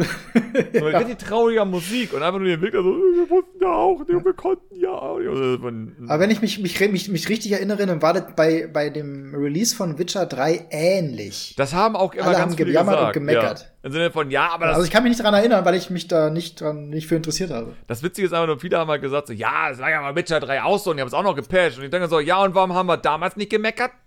So, haben wir vielleicht, bitte haben aufhören, das zu normalisieren, dass wir beschissene Produkte bekommen und die Hoffnung haben müssen, dass das irgendwann besser wird, nachdem ich meine 60 Euro einer Firma gegeben habe? Ja, also das ist, daraus müssen mehrere Sachen einfach gelernt werden. Die erste Sache ist, bestellt nicht vor. Ja. So. Außer es ist vielleicht Nintendo, weil da weiß man da noch, da gibt es eine Art Qualität. Aber bei anderen, wenn Wobei, du, wenn du, Animal Crossing hat auch gezeigt, auch da muss man vorsichtig sein. Also. Das mag sein. Also ich kann mir vorstellen, dass Nintendo irgendwann auch einen richtig krassen Technikfehler begeht und sich dann dieses Vertrauen wieder zurückerarbeiten muss. Ja. Genauso wie sich jetzt eigentlich CD Projekt Red machen müsste. Mhm. Das heißt, sie werden jetzt drei Jahre lang oder so werden sie das Spiel durchpatchen, hoffentlich und auch erweitern vernünftig. Und ich glaube, am Ende kommt ein super Spiel bei raus. Und dann wird das nächste Spiel angekündigt und alles ist vergessen und die Leute bestellen wieder millionenfach vor und kriegen wieder einen Wackelpudding auf Rädern. Und dann äh, es geht das gleiche von vorne los. Eben. Ich meine, es ist eben auch das Ding bei Gamern, die lernen ja auch nicht so gut. Also nichts gegen. Da kommen immer wieder neue nach. Ja, es kommen immer wieder neue. Ich glaube, das ist eher das Problem eigentlich, dass immer wieder neue Leute dazukommen und deswegen immer wieder überrascht sind darüber, wie schlimm etwas ja. werden kann. Und es auch mal gar nicht Deshalb läuft Pokémon noch so gut. Natürlich, klar. Ich meine, die Leute sind immer noch gehypt auf jetzt irgendwie ein ruckendes Open-World-Pokémon mit leeren Landschaften. Äh, einfach nur, weil. Da hab ich richtig Bock drauf. Richtig Bock drauf kann es kaum erwarten, 10 ja. Minuten durch nichts zu laufen. Ich, äh, ich werde tatsächlich, äh, das ist für mich schon Day, so ein Day-One-Kauf. Einfach nur aus Prinzip, weil ich da seit vielen Jahren drauf warte. Ja, natürlich. Ich warte auch darauf, enttäuscht zu werden. Also es gibt nichts Schöneres, als von Pokémon enttäuscht zu werden. nee, für mich natürlich. Wobei bei Schwert und Schild war ich wirklich enttäuscht irgendwie. Also. Ja, gut. Ich meine, ganz ehrlich, das äh, Pokémon Legends ist einfach nur die Naturzone noch, noch größer, mit noch weniger. So, es wirkt ja so, so als wenn sie ja. so einen Storygrund ausgedacht hätten, warum es ja nichts gibt. Weil das ist doch ein, das ist doch, das ist doch kein äh, Sequel, das ist ein Prequel von der Sinnoh-Dingsbums genau. hier. Im Sinne von, das ergibt doch Sinn, dass da keine Städte und Gebäude so sind, weil es ist doch ein Prequel. Richtig. Aber ich glaube, den, den Sehensatz hast du auch schon jetzt hundertmal gehört. Bei Breath of the Wild haben alle das Gleiche gesagt. Das stimmt aber nicht. Breath of the Wild sozusagen war einen also. irritiert, dass halt sozusagen sehr viel Landschaft ist. Aber wenn man sich wiederum Vergleiche zieht, so zwischen den beiden Sachen, dann sieht man eigentlich eher, wie krass leer es ist. So im Sinne von, ja, bei Zelda war aber auch das Ding, dass Nintendo vorgesagt hat, dass sie. Die, Nintendo hat nie gesagt, dass es Dörfer gibt, zum Beispiel. Haben sie niemals sagen wollen. Mhm. Nintendo hat sogar gesagt, dass sie nicht mal wissen, ob Rubine vorkommen werden im Spiel, weil es gibt ja keine Dörfer wahrscheinlich. Und deswegen waren alle so, aber was machst du denn in dem Spiel? Weil auf den Bildern sehen wir nur Landschaft. So, wir sehen Berge und wir sehen irgendwelche komischen Lichter und irgendwas ist da, aber Nintendo hat ja ganz bewusst die Sachen nicht gezeigt. Währenddessen bei Pokémon, ich kenne ich kenn Game Freak. So, die werden schon das gezeigt haben, was sie als zeigungswürdig empfinden. Und anscheinend ist es zeigungswürdig, leere Landschaften ja. und ein ruckelndes Gameplay zu zeigen. Das ist korrekt. Also das, das Ruckeln, das habe ich erstmal auf die, auf die Version, auf die Alpha-Version geschoben, weil Aber wenn Tom, Pokémon direkt vor der, vor der Kamera mit fünf Frames. Das machst du doch nicht in Trailer, Ja, da, das wundert mich auch. Dann sollen sie doch wenigstens schummeln. Niemand macht das. Dann würden sie die PC-Version nehmen, die natürlich auch bei denen existiert. Niemand würde. Aber dann würden doch wieder die anderen, dann würde, dann würde wieder jemand anderes meckern, dass er, dass er sagt, aber das war doch die PC-Version, die Geschichte. Das weiß doch keiner ja. die Augenblick. Aber Hauptsache, du hast dich einen Trailer, wo du sagst, aber was ist denn da falsch? Vielleicht wollten sie einfach sagen, Leute, das kommt jetzt in einem Jahr und das seht ihr doch, dass das noch nicht fertig ist. Ja, natürlich, das sagen die Leute auch. Das ist ja noch ein äh, Dreivierteljahr hin, bis das Spiel erscheint. Die werden das alles noch fixen und alle anderen, die aus der Entwicklung kommen, sagen schon, Leute, die, die sind ein Endsport, das ist nur Bugfixing, da wird nicht mehr viel gemacht. Das ja. wird jetzt gepolished. Was glaubst du, wie viele Jahre haben sie reingesteckt bisher? Hä? Wie viele Jahre und wie viele Monate haben sie bisher in, in, diese, in, die, in, in die Engine, in das Spiel reingesteckt? Das weiß keiner. Und ich behaupte nicht. Zwei viel. vielleicht? Ich behaupte. Ja, kommt halt immer, wenn das ein Jahr war, dann haben sie jetzt, äh, dann ist der Content im Grunde fertig und jetzt haben sie noch ein Jahr Zeit für Polishing, glaube ich aber nicht. Die werden erstmal wahrscheinlich, ach, ist echt schwer zu sagen. Also, vor allem das ich bin Ding gespannt, was, was, was demnächst gezeigt also, wird. Ganz ehrlich, Game Freak war ja. in meinen Augen noch nie ein professioneller, guter Entwickler. Sie hatten ihre kleinen Ausnahmen. Sie hatten jemanden, Iwata, zum Beispiel, der ihn ja unter den Arm gegriffen hat, damit sie ja die Komprimierungsmethode da verbessern konnten und all so ein Spaß. Das ja, aber der hat ihn unter die Arme gegriffen, weil sie nicht zustande gebracht haben. Aber um das auch mal anzumerken, und das ist eigentlich ein wichtiger Punkt, alle predigen, wie geil Iwata ist, weil er sozusagen hier Komprimierungsmethode gemacht hat, damit ja hier in glaub, Gold und Silber ja die Kanto-Region und sowas noch mit drin sein kann. Ja, ist halt eine geile Geschichte, ne? Eine Komprimierungsalgorithmus gemacht. Das Ding ist, was ich mir eigentlich frage, ist, warum und das ist wirklich interessant. Warum hat keiner von Game Freak das selbst hinbekommen? Weil ganz ehrlich, ich kann mir beim besten Willen nicht vorstellen, dass Iwata da irgendwie einen magischen Code geschrieben hat, der irgendetwas komplett Unmögliches möglich gemacht hat. Ich glaube eher, dass einfach Game Freak so inkompetent ist, dass die nicht mal. Ja, also erstmal muss man ja mal sagen, es ist ja, es ist ja nicht die Firma, es, ist ja, sind ja die, es sind ja dann doch die Menschen, die da sitzen und arbeiten. Und da kommt dann immer die Frage, wie weit sind die ausgebildet? Wie gut sind die und vor allem, wie faul sind die Entwickler? Weil ja. wenn Entwickler, wenn du halt Pech hast, hast du Entwickler, die sind faul, aber die können so tun, als wären sie total krass. Ja. Ich meine. Dann, dann, sagen die immer so, oh, das, das geht nicht, das kriegen wir nicht hin. Wir sind jetzt hier, äh, äh, Framerate-technisch sind wir absolut an der Grenze jetzt, da können wir nichts mehr machen. Dann sagen die, die Verantwortlichen, okay, und dann ist gut. Ja, das, es ist halt so für mich so irritierend, weil Game Freak hat halt noch niemals ein anderes gutes Spiel neben Pokémon abgeliefert. Und ich möchte die Qualität von Pokémon immer sehr stark in Frage stellen. Weil was macht denn die Qualität von Pokémon wirklich aus? Es ist ja kein Zelda, es ist kein Mario, es hat kein Gameplay in der Hinsicht. Es hat ein Kampfsystem, das seit dem Game Boy existiert hier und da erweitert wurde mhm. mit äh, Doppel gegen Doppel kämpfen sozusagen, den 2 gegen 2 Pokémon oder sonstiges kämpfen. So, das ist ja das Verrückte, was in Sachen Gameplay geändert wurde. Aber ansonsten kannst du ja eigentlich zum Beispiel auch Schwert und Schild nehmen. Und eigentlich ist Schwert und Schild vom Umfang her eins zu eins machbar auf dem Gameboy. So, es gibt ja nichts, was in Schwert ja, und Schild total verrückt ist, wo du sagst, du kannst da auf Pokémon fliegen, wodurch du die dritte Dimension benötigst oder so. Gibt es ja nicht. Oh, das wäre ja schön. Es ist eigentlich weiterhin ein ja, Top-Down. Nee, Pokémon lebt nur, Pokémon lebt nur davon, dass es einfach zu spielen ist, dementsprechend Achtjährige abholt und Nostalgie und damit äh, 28-Jährige abholt. Ja. Es aber ist, es ist, wenn es, wenn dann nicht Pokémon draufstehen würde und ich das und ich Pokémon als Konzept nie kennengelernt hätte, weil ich jetzt Amnesie habe aus Versehen, meine Spezialverteidigung um zwei Stufen erhöht hätte, ähm, dann würde ich sagen, was ist denn das für ein Kackspiel? Da kannst du ja weder vernünftig kämpfen, noch passiert da was.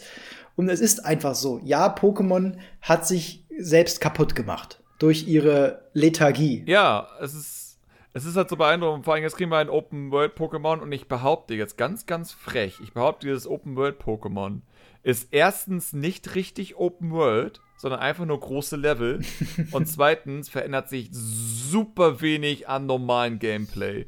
Es wird solche Sachen geben, wie dass du dich aus irgendwelchen Gründen an Pokémon anschleichen musst. Aber auch das hättest du bereits in den Schwert- und Schild in der Naturzone machen können. Das ist nicht das Herausragende. Ja. Und es wird auch weiter. Es ist, einfach, so, es ist ein Spiel, das 15 ja. Jahre zu spät kommt. So. Ja, und es wird auch weiter nicht so sein, dass die Pokémon wirklich ihre Umgebung nutzen, weil das ist das, was ich von Open World Pokémon erwarte. Dass Pokémon, die auf dem Baum klettern können, auch auf Bäume klettern, um dort sozusagen einen Angriffsvorteil zu bekommen und all sowas. So, ich erwarte das mhm. von einem Open-World-Pokémon, weil ansonsten bringt ja. dir diese Welt ja nichts, wenn es am Ende wieder das Kampfsystem vom Gameboy ist. Das und ist richtig. das ist, was im ähm, Trailer gezeigt wurde. Pokémon stehen sich gegenüber, machen. Kennst du, kennst du das, kennst du das, kennst du das Kampfsystem von Final Fantasy XII? Nee, tatsächlich nicht. Das ist, du, es ist eigentlich ist ein rundenbasiertes Kampfsystem, es fällt dir nur nicht auf. Du hast halt ein Echtzeitspiel im Grunde. Also so ein Timeline-Ding, halt oder nicht? aber du siehst es halt nicht. Ja. Das ist nur, du weißt alle, alle, oder, oder wie bei Xenoblade Chronicles, die haben eigentlich im Grunde das gleiche Kampfsystem was einfach diesen, das versteckt alles und dementsprechend dynamisch macht. Und genau das könnte Pokémon auch machen, dass solange wie du dem Pokémon nichts Spezielles sagst, macht es einen normalen Angriff oder solche Geschichten. Mhm. Und, das, und ich verstehe auch nicht, warum man im Trailer nicht gesehen hat, weil es wahrscheinlich nicht so ist, dass du als Figur nicht auch angreifen kannst. Ja.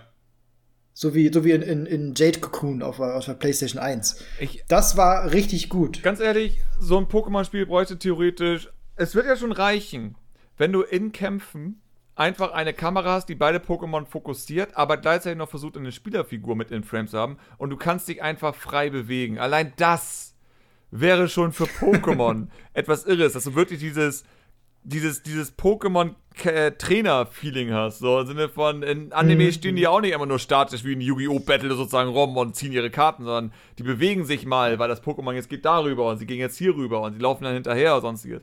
Ich meine, so sagt in der letzten Direct, ne? In der letzten Direct gab es Mario Golf. Und ich bin ausgeflippt, weil du jetzt während der, währenddessen sozusagen da jetzt ey, äh, deine Beine da durch die Gegend gekickt wurden und du musst dann zum Ball hinlaufen, du kannst jetzt direkt hinlaufen und das wird zum Gameplay gemacht. Und ich denke, die Zeit ja, zwischen. Das fand ich aber cool tatsächlich, Das ja. ist genial. Das ist. Das ist, das ist tatsächlich eine Weiterentwicklung. So, so, ja. so simpel das ist, das ist, das ist eigentlich genau dieser Twerk, den man will. Wartet das Ganze von einem, von einem, sage ich mal, Arcade-Simulator zu einem Adventure genau, werden lässt. Genau, das, ist, das ist einfach viel spannender. Also das Spiel wird einfach erweitert dadurch. Genauso wie ich jetzt beim nächsten ja. Mario Tennis erwarte ich, dass zwischen den Runden, wo die Seiten gewechselt werden, ich will mit Mario in der Umkleide sein und dann über mein Leben philosophieren und dadurch Kraft gewinnen für den nächsten Schlag. oder sowas. Dann will ich aber auch bei Mario Kart die Leute wegtackeln und dann das Fahrzeug von Bowser übernehmen oder ja, so. Ja, oder ganz ehrlich, die sollen die Idee wieder reinholen, dass du halt eine eigene. Ich meine, die hatten damals eine Idee, glaube ich, für ein DS oder 3DS ähm, dass du sozusagen ein Mario Kart-Spiel hast, wo du mit einem Stylus sozusagen eine Art Motor zeichnest und der ist dann dafür verantwortlich, wie gut dein Auto fährt. Gib mir ein Mario Kart, wo ich Aha. eine richtige Garage habe und richtig von Grund auf mein Kart zusammenbastel. So. Da habe ich ja gar keine Lust drauf. Naja, und natürlich die Möglichkeit, dass auch vorgefällte Tools oder sonst äh, vorgefällte ja. Parts und so Also seitdem es bei Mario Kart diese, diese 20 verschiedenen Auswahlmöglichkeiten gibt, ist es nicht mehr so richtig für mich. Ja, aber Weil Mario Kart war für mich immer es Auto. muss ja nicht da sein, fertig. dass es sozusagen auf die raufgezwungen wird, dass du immer noch mit deinen Freunden startest und du hast eben deine 20 Kart-Teile ja. sozusagen, die du einfach auswählen kannst. Aber. Ja, aber wenn ich, wenn ich 300 cc oder 200 cc auf Mirror Mode machen will, muss ich mich damit dann beschäftigen, weil ich ja dann mein Kart wirklich optimieren muss. Du weißt ganz genau, dass 200 halt cc so, so oder so nicht funktioniert. Also, das, egal welche Parts. Ich hab das alles gemacht. oh ich meine, so Ding, im DS-Teil gab es immer die Möglichkeit, ein verdammtes Icon zu designen und auf deinen Card zu knallen. So, da lass mir doch wenigstens mein Auto ah, mit okay. Sticker voll machen. So, irgendwas. Irgendwas Witziges. Ein bisschen mehr als einfach nur. Ich meine, ich liebe Mario Kart 8, um es anzumerken. Mario Kart 8 ist für mich immer das angenehmste und schönste Mario Kart, das es jemals gab. Aber ich frage mich halt sozusagen, was wollen sie jetzt danach machen, außer Mario Kart 8.5? Was die theoretisch mit Deluxe ja gemacht haben. Das war ja 8.5. Ja. Also, da kommen jetzt also, einfach 8.9. Sie brauchen kein neues Mario Kart machen. Entweder sie bringen DLCs raus oder sie erfinden Mario Kart wirklich neu. Sie machen nochmal Double Dash, ganz einfach. Sie machen Double ja, Double Dash. Double Dash war okay. Das, äh, Double Dash war was, was ich nicht unbedingt brauchte, was, was ich aber auch nicht schlimm fand. Double Dash ist, kein, es, ist, es ist so schade, weil ich, ich bin über den Punkt hinaus, wo Nostalgie mich sozusagen irgendwie packen kann. Aber jedes Mal, wenn ich Double Dash spiele, denke ich mir erstens, die Steuerung funktioniert nicht. Zweitens, die Items funktionieren nicht. Drittens, die Strecken sind unfassbar langweilig. Es ist. Ich verstehe, dass einige Nostalgie für Double Dash haben, aber Double Dash ist, glaube ich, von allen Mario Kart Spielen das, was ich am wenigsten nochmal wieder spielen möchte. Was schade ist, weil Weniger es hat oft Ideen, als Mario Kart 64. Was meinst du? Mario Kart 64 ist auch nicht besser gealtert, nein, muss man dazu sagen. Nein, Mario Kart, das Handling ist halt wirklich. Also, ich glaube, die Rangliste für mich ganz unten wäre Double Dash. Ich glaube, dann würde es 64 kommen und dann Super Circuit auf dem Game Boy Advance. Und dann mhm. Super Mario Kart von Super Nintendo. Und alle anderen sind eigentlich total okay. So, ich, ich mochte Mario Kart DS, ich mochte Mario Kart 3DS, ich mochte auf der Wii und ich mochte auf äh, der Switch, beziehungsweise auf der Wii U. Das waren alles komplett ja, solide Mario Kart-Spiele. Obwohl, ich glaube, Mario Kart 7 hatte kein Waluigi, schlechtestes Mario Kart. so einfach ist das. Ja, so einfach ist das. Kein ja. Waluigi, kein, keine 10 von 10. So einfach ist das. ich meine, erster. Na, immerhin ist ja Waluigi in Smash. Ja, Waluigi muss in Smash. Waluigi braucht sein eigenes Spiel. Und Waluigi, weiß ich nicht, sollte, sollte der Bösewicht im nächsten großen Mario sein. Dann bin ich zufrieden. Aber was soll denn Waluigi als eigenes Spiel machen? Weil Wario ist ja schon ganz gut mit seiner Geldgier. Waluigi-Spiel würde daraus bestehen, dass Waluigi in einem Zeitloop gefangen ist, ist. In einem 24-Stunden-Zeitloop. Und seine Herausforderung ist es, im Mushroom Kingdom innerhalb von 24 Stunden so vielen Einwohnern dort den Tag zu versauen, wie es nur möglich ist. Aber ah, das ist nicht Nintendo. Das ist nicht Nintendo. Ja, weil Nintendo langweilig ist. Ich will ein Waluigi-Spiel haben. Das ist ja Obwohl, na gut, Wario ist ja auch einfach nur gierig. Der ja, zieht das durch. Aber das ist das Ding. Wario aber der, gierig, der versaut den Leuten nicht den Tag. Ich will ein Arschlochspiel von Nintendo. ja, super. Ich meine, ganz ehrlich, ah, ja, Paper Mario damals ging in die Richtung, da gab es eben Arschloch-Charaktere und sonstiges. Also gäbe es noch dieses leicht edgy Nintendo von früher und nicht dieses abgerundete äh, Happy Happy Nintendo von heute, dann würden wir auch unser Waluigi-Spiel bekommen können. Aber heute geht das, glaube ich, nicht mehr. Das wäre auch so ein Spiel, nicht mal mehr Das müssten auch, glaube ich, äh, westliche Entwickler machen, weil ich glaube, ein östlicher Entwickler kann gar nicht so gemein sein, um ein Waluigi-Spiel zu machen. So, ich weiß kennst du, kennst du das Spiel Böse Nachbarn? Nein. Böse Nachbarn war so nicht. ein. Äh, kennst du das Spiel Murphys Gesetz? Das war so früher so ein altes Flash-Spiel. Das kenne ich tatsächlich vielleicht. Das war so ein Spiel, wo, wo, wo, so ein Typ ist und du musst immer Sachen vorbereiten, genau, dass der in vorbereiten, damit der ja, sozusagen ja. irgendwie in Fallen reintritt oder dass sein Kaffee nicht gut genau, gemacht ja. werden kann und all sowas. Das war so ein Flash-Spiel von früher, Murphys Gesetz. Ja. Aus jeden Fall, aus Stimmt, diesem Prinzip, dass du sozusagen eine, einen NPC hast, der so seine Routine immer abgeht, äh, daraus gab es ein richtiges Spiel namens Böse Nachbarn. Das war eins zu eins dasselbe Konzept. Nur, dass du eine Figur warst, die mhm. rumgelaufen ist und du durftest von Nachbarn nicht erwischt werden und musstest sozusagen seine Routine irgendwie ruinieren und ihn dann wirklich hart auf die Palme bringen.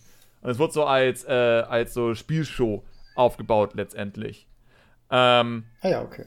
Ja, und auf jeden Fall das nur mit Waluigi. So, das will ich einfach. Ich will durch die Gegend laufen und will da Toads haben, die so durch die Gegend gehen und man sieht so, wie sie ihren Fahrt haben und dann wiederholt sich der Tag nochmal und dann bereitest du was vor, dass dieser Tod auf die Fresse fällt oder sowas.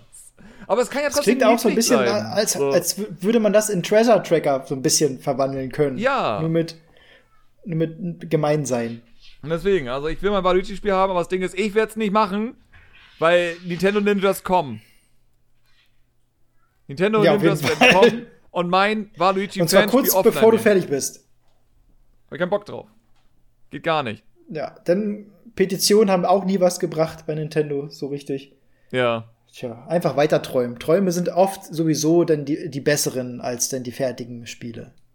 Oh Mann. Ah, Nintendo, ey. Aber ja, ich meine, ich bin ja an dem Punkt, wo ich sage, ich muss auch mal ein nicht-Nintendo-Technik-Videospiel machen, also nicht, nicht Nintendo-Spiel-Technik-Video, so ist es richtig rum, äh, machen. Ja. Weil es ist spannend. Nintendo-Spiele sind halt von der technischen Seite her immer sehr, sehr spannend, weil es einer der wenigen Firmen, die ja wirklich darauf Wert legen, dass die Spiele gut laufen und auch gut dabei aussehen. Aber es gibt ja auch solche Sachen aus der PlayStation-Zeit, zum Beispiel wie Crash Bandicoot. Crash Bandicoot ist also mhm. für mich immer ein gutes Beispiel für Spiele, die auf der PlayStation gar nicht existieren dürfen.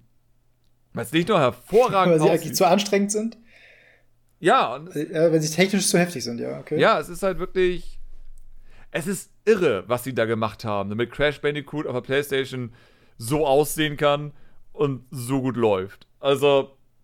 Und deswegen muss ich echt langsam meinen Horizont, glaube ich, erweitern, auch wenn ich Angst um die Views habe. Weil Nintendo-Spiele, mm, ich meine, mm. für mich ist immer noch das, das Disaster Resident Evil 3 Remake ist halt immer noch in meinem Kopf. so. Wo du einfach durchklippen hab, kannst und überall lang. Ich habe so viel Zeit in das Technikvideo zu Resident Evil 3 investiert und es hat also einfach zu dem Zeitpunkt keiner geguckt. Das war so einer der schlecht ah. laufendsten Videos, die ich jemals gemacht hatte zu dem Zeitpunkt. Ja, aber es ist ja auch, die Leute mögen halt Nintendo und wollen die Magie dahinter verstehen, auch wenn es eigentlich gar keine Magie ist, sondern das sind halt Technologien und Techniken, die verwendet werden. Aber welches, welche andere Firma kann denn in den Leuten diesen, diesen geifernden Zahn erwecken, wenn nicht ein Nintendo-Spiel? Das ist es ja gerade, ne? Ja, eben. Das ist ja auch das Ding. Und vor allem, es sind Marken, die du da kennst, es ist die Nostalgie, die du dann hast. Und es gab, es ja. sind immer Spiele, wo du garantiert immer schon mal Fragen hattest, wo du es gesehen hast. Wenn ich halt, ich glaube, wenn ich bei Crash Bandicoot Fragen auf Twitter zusammensammle, da werde ich weitaus weniger Sachen zusammenbekommen als bei einem Mario Galaxy zum Beispiel. Also, mm, mm. es ist einfach so.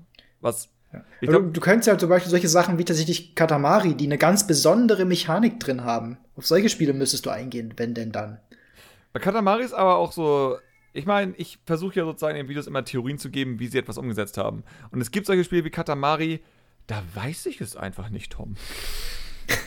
so, es gibt viele Sachen in Katamari, ja, okay. wo ich selbst da hocke und mir denke, wie haben die das gemacht, dass das funktioniert? Aber PlayStation 2? Wie? Ja, das stimmt. Okay, du, du musst ja teilweise raten und äh, Techniken und Technologien erkennen. Und Eben. dann kannst du sie erst erklären. Also, das ist ja, für mich ist einfach das Wichtige sozusagen, selbst wenn ich daneben liege, muss aber meine Antwort zumindest schlüssig sein und auch funktionieren. So, in vielen, genau, ich gehe davon genau. aus, ich habe sehr viele Sachen falsch geraten, so gesagt, weil ich weiß es ja meistens nie, wie es wirklich ist. Ähm, aber ich mhm. gehe davon aus, dass fast all meine Theorien, die ich aufgestellt habe, auch funktioniert hätten, wenn es falsch ist. Dass es trotzdem sozusagen richtig wäre, man hätte es genauso machen können, nur wurde halt dann doch was anderes gemacht. Bei Katamari ist zum Beispiel so ein Ding, ich müsste mir sehr hart angucken, erstmal, wie groß sind die Texturen. Und dann muss ich mir angucken, wie groß ist der äh, Grafikspeicher von der PlayStation 2.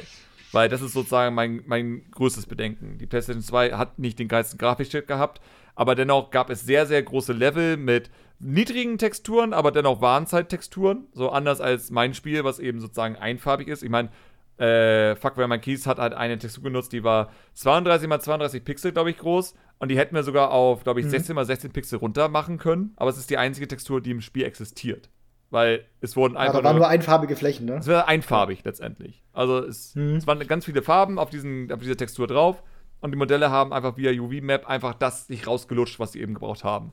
Was natürlich geil ist für Batching, weil dadurch kannst du natürlich alle Sachen, die irgendwie dieselbe, dasselbe Material nutzen, zusammen batchen, wenn die wenig Polygone haben in Unity. Und da einfach alle Modelle im Spiel genau dieses Material genutzt haben, war es halt super simpel. Deswegen sozusagen läuft das Spiel sogar das auf der Switch ganz okay. Ja. Aber da fällt mir gerade ein, mit deinem, mit deinem Technikvideo ja. zu Super Mario Galaxy hast du mir so ein bisschen Super Mario Galaxy kaputt gemacht. Oh nein, Und zwar dachte ich auch so, du, hast halt die, die, dieses Bean-Level, dieses Anfangslevel mit ist dir äh, gezeigt und das sieht alles so wunderschön aus. Und dann, und dann erwähnst du, dass ja die Texturen unfassbar klein oh no. ist, sind und und dann habe ich sofort gesehen, die Rasentextur ist unfassbar yeah. hochskaliert.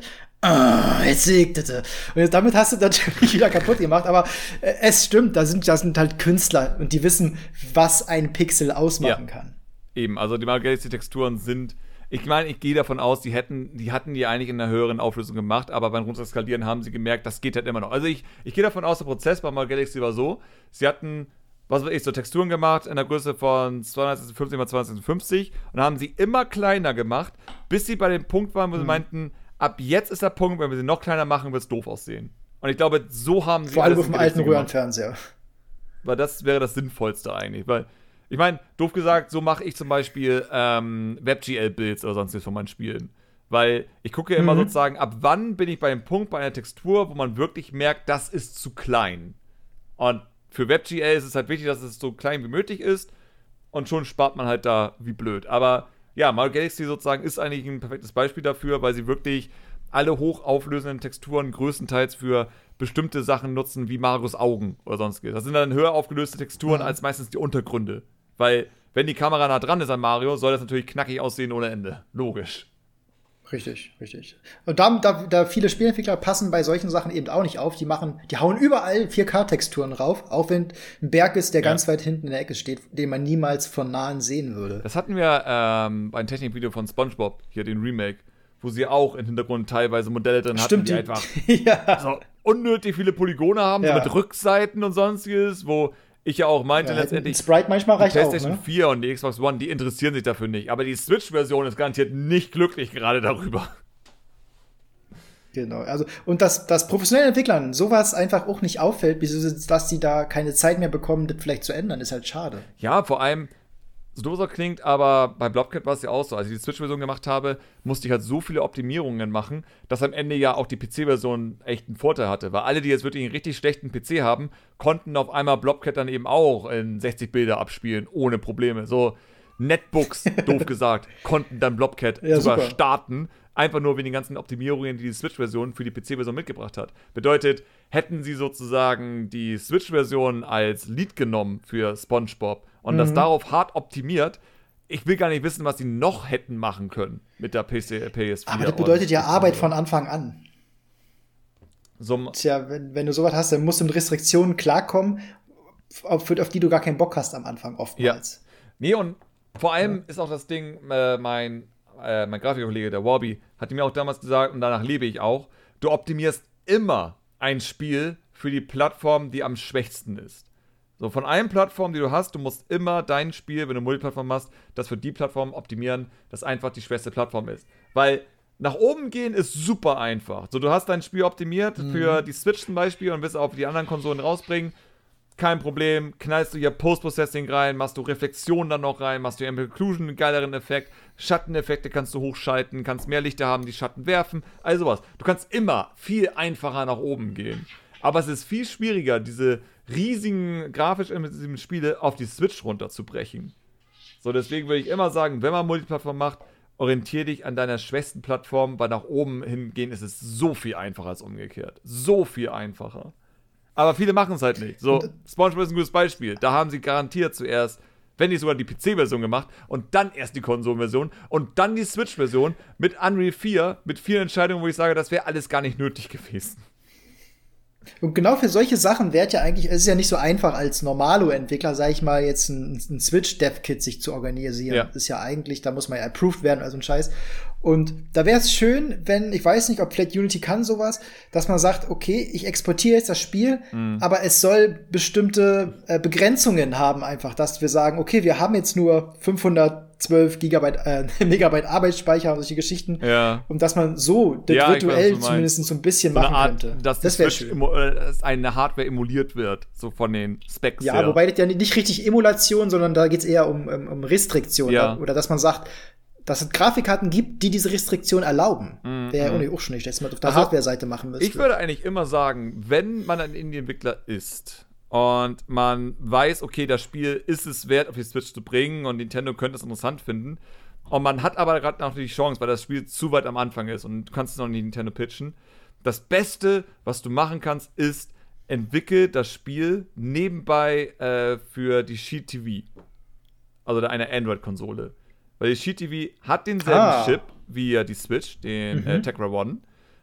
Aber, die X1. Mhm. Ähm, aber, und das ist das Gute, da es eine Android-Konsole ist, frisst einfach das System an sich schon mehr Leistung. Bedeutet, die Konsole ist an sich stärker, weil die Switch runtergetaktet ist. Ja.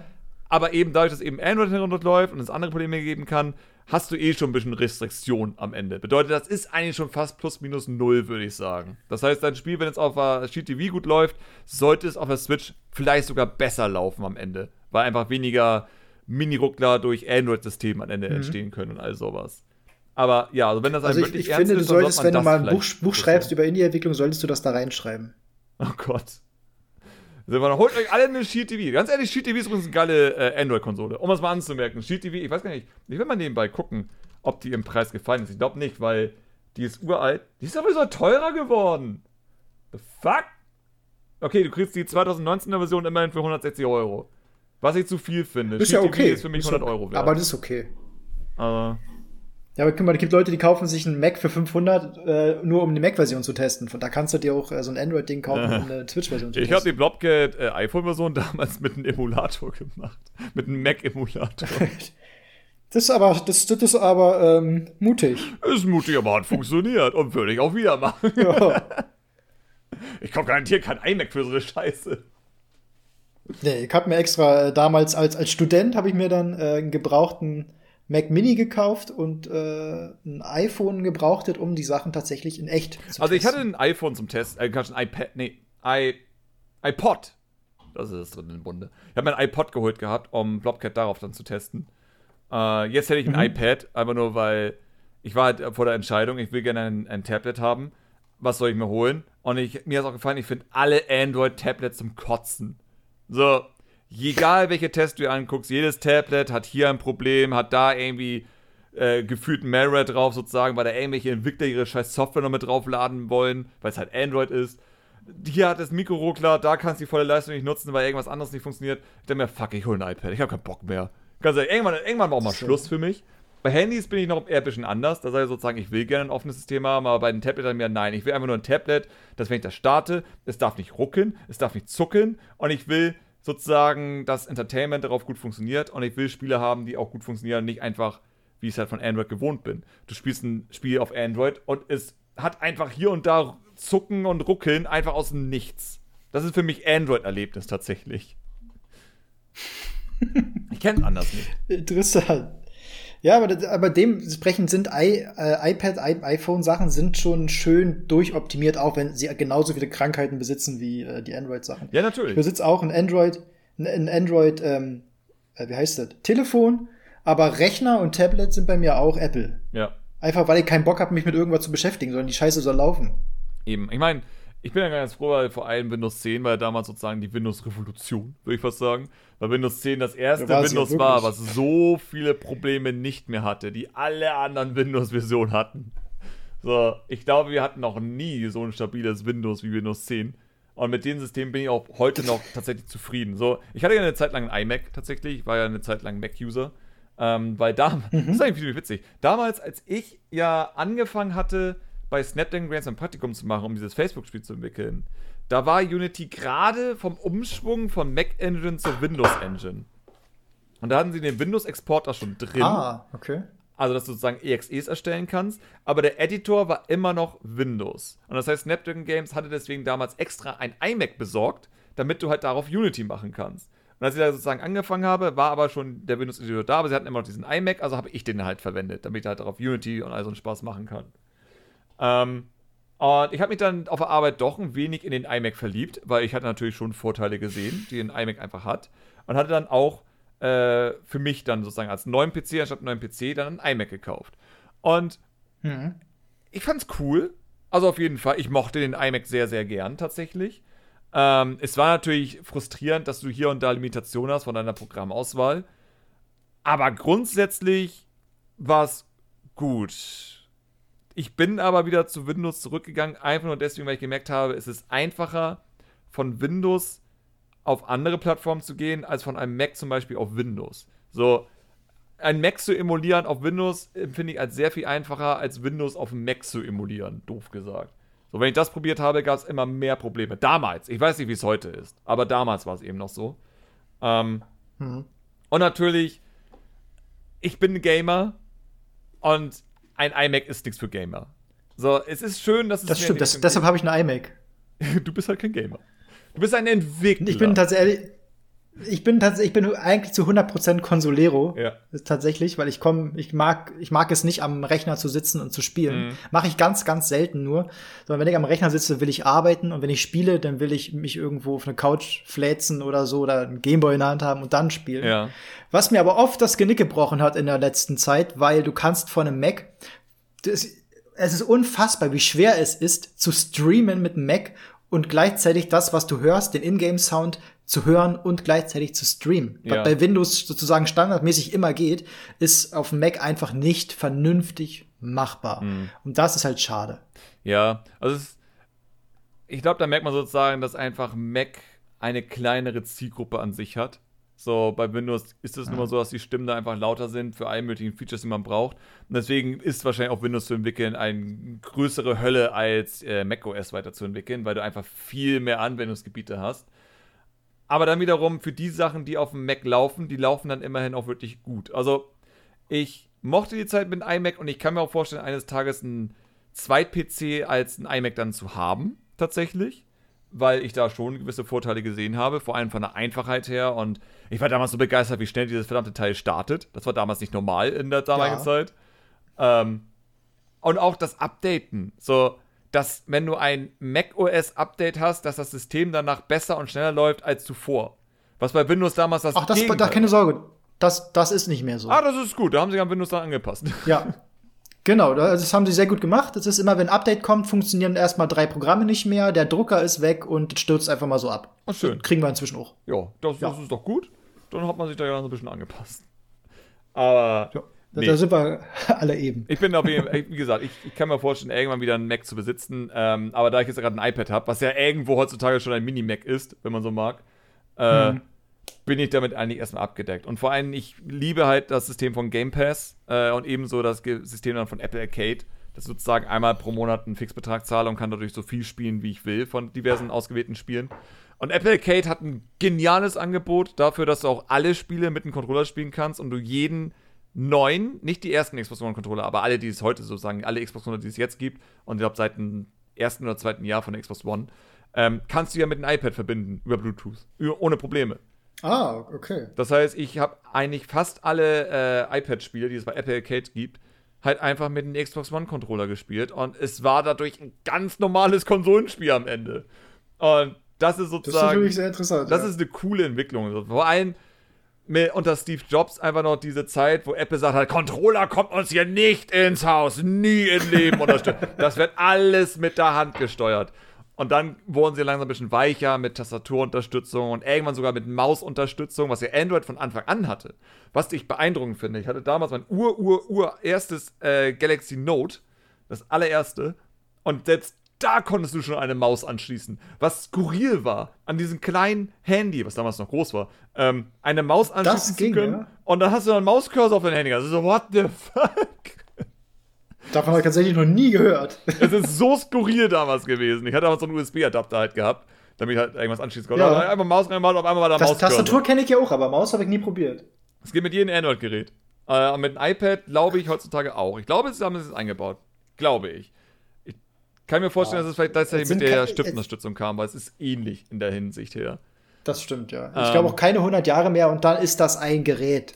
Also, ich, es, also es ich, gibt es nur ein Ich glaube, es ist ja auch Apples Ziel eigentlich, dass ja sozusagen iPad OS, Mac OS, genau. dass es ja eigentlich alles noch iOS ist. Und am Ende ja. Richtig, ist ja teilweise schon so. Eben, so also ich glaube, der ne? Kernel ist ja mit den, neuen, mit den neuen äh, Dingern. Ja, genau. Es ist ja alles schon so ähnlich, damit es, glaube ich, einfacher ist, diese ganzen Mac-Programme auf dem iPad rüber zu schippen. Ähm, und andersrum. Und andersrum ja. genauso. Von da sehe ich als eine positive Entwicklung an, aus der Entwicklersicht vor allem. Äh, weil ich sage mir sozusagen, wenn ich die Chance hätte, ein Spiel für ein Xbox Game Pass zu machen oder für ein Apple Arcade, ich würde nie Nein sagen. Ich würde sagen, wenn ihr mein Spiel haben wollt und mir Geld dafür gebt, wenn Leute gratis mein Spiel spielen, Halleluja, nimmt mein Spiel. Ja, ja, auf jeden Fall, auf jeden Fall. auf jeden Fall würde ich das machen. Ich würde die Scheiße daraus bewerten.